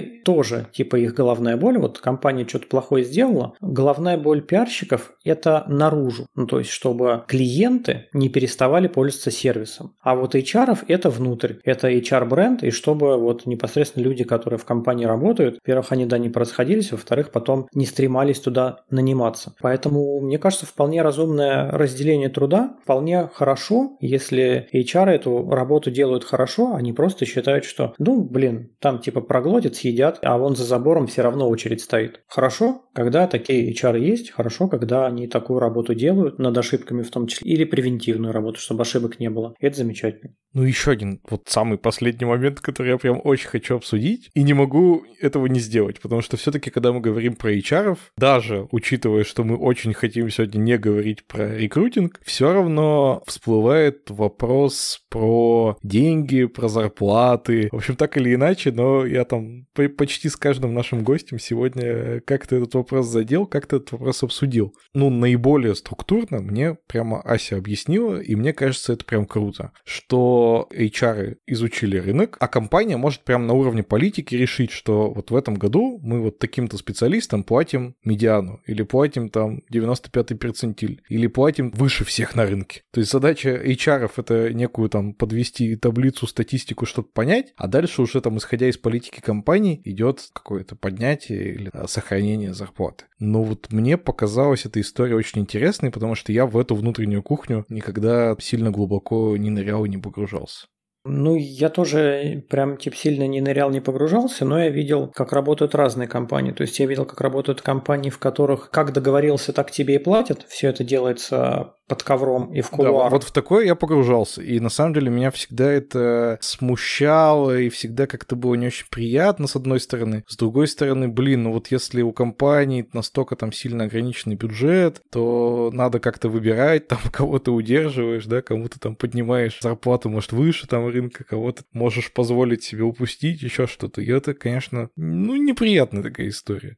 Ну да, там развивается такое, так скажем, какое-нибудь классовое неравенство. Там запросто люди на одной и той же должности могут работать, а получать там в полтора раза различные суммы, просто потому что один, допустим, помалкивает, и ему, ну, помалкивает, значит, не надо, типа, не поднимать зарплату. А другой говорит, что вот мало поднимаете, вот там, типа, а может, я уйду, а может, не уйду, а может, давайте договоримся, там еще что-то. Ну, по-разному. Торгуется, короче, и ему поднимают. И потом начинаются вот какие-то вот эти расслоения, обиды, еще что-то. Ну, с другой стороны, если ты, кстати, умеешь торговаться, и ты такой торгаш, ты можешь, конечно, и выше рынка получать и, в общем-то, сидеть и радоваться в таких компаниях. А в компаниях крупных, наверное, вот где очень много людей, логично было бы все-таки от такой схемы постепенно отходить и уже как-то действительно людей выравнивать, потому что, блин, ну с каждым, если у тебя там, не знаю, тысяча, две, три тысячи сотрудников, там ты замучаешься торговаться, вообще не очень будешь понимать, как бюджет зарплатный на следующий год планировать. Там я абсолютно понимаю, где вот такая уравниловка, ну просто зависит от компании. Если компания по деньгам не бедствует, просто они решают, да, мы там платим какой-нибудь высокий высокий перцентиль, и платят его, и в принципе люди, наверное, вряд ли чувствуют себя какими-то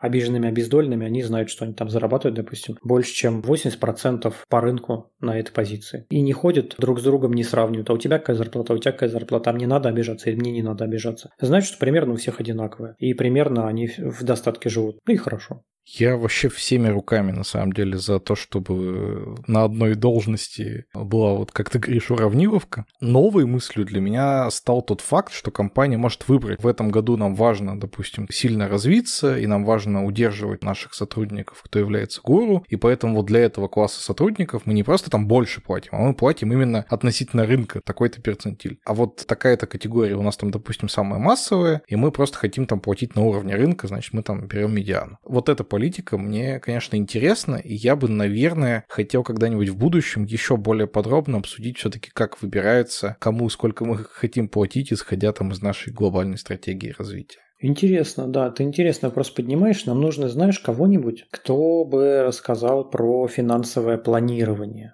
Кстати, к нам в подкаст уже приходил Дмитрий Симонов, и он нам рассказывал немножечко совсем про другое, про безопасность в разработке. А недавно слушал, он где-то был в, подкасте в каком-то SEO рассказывал, и он прям типа супер напирал на финансовое планирование. И вот, похоже, одна из тем, которые мы могли бы обсудить когда-нибудь в других подкастах, это финансовое планирование в компаниях. Мне кажется, там тоже куча-куча всякого разного, чего можно пообсуждать и где вообще вообще не очевидно, и что, наверное, неплохо было бы знать и рядовым работникам, и каким-нибудь управленцам низкого уровня, типа там тем лидов, чтобы они понимали, там, откуда деньги берутся, куда они тратятся, а кто основная там статья дохода. Там же целый мир отдельный, если вам, мои дорогие слушатели, интересно было бы послушать подкаст на такую тему, напишите нам, пожалуйста, об этом в комментарии в нашем телеграм-канале Кода Кода. Ну а на этом на сегодня все. С вами был Виктор Корейша и... Евгений Антонов, это я. Пока-пока. До новых встреч. Да. Всем пока. Thank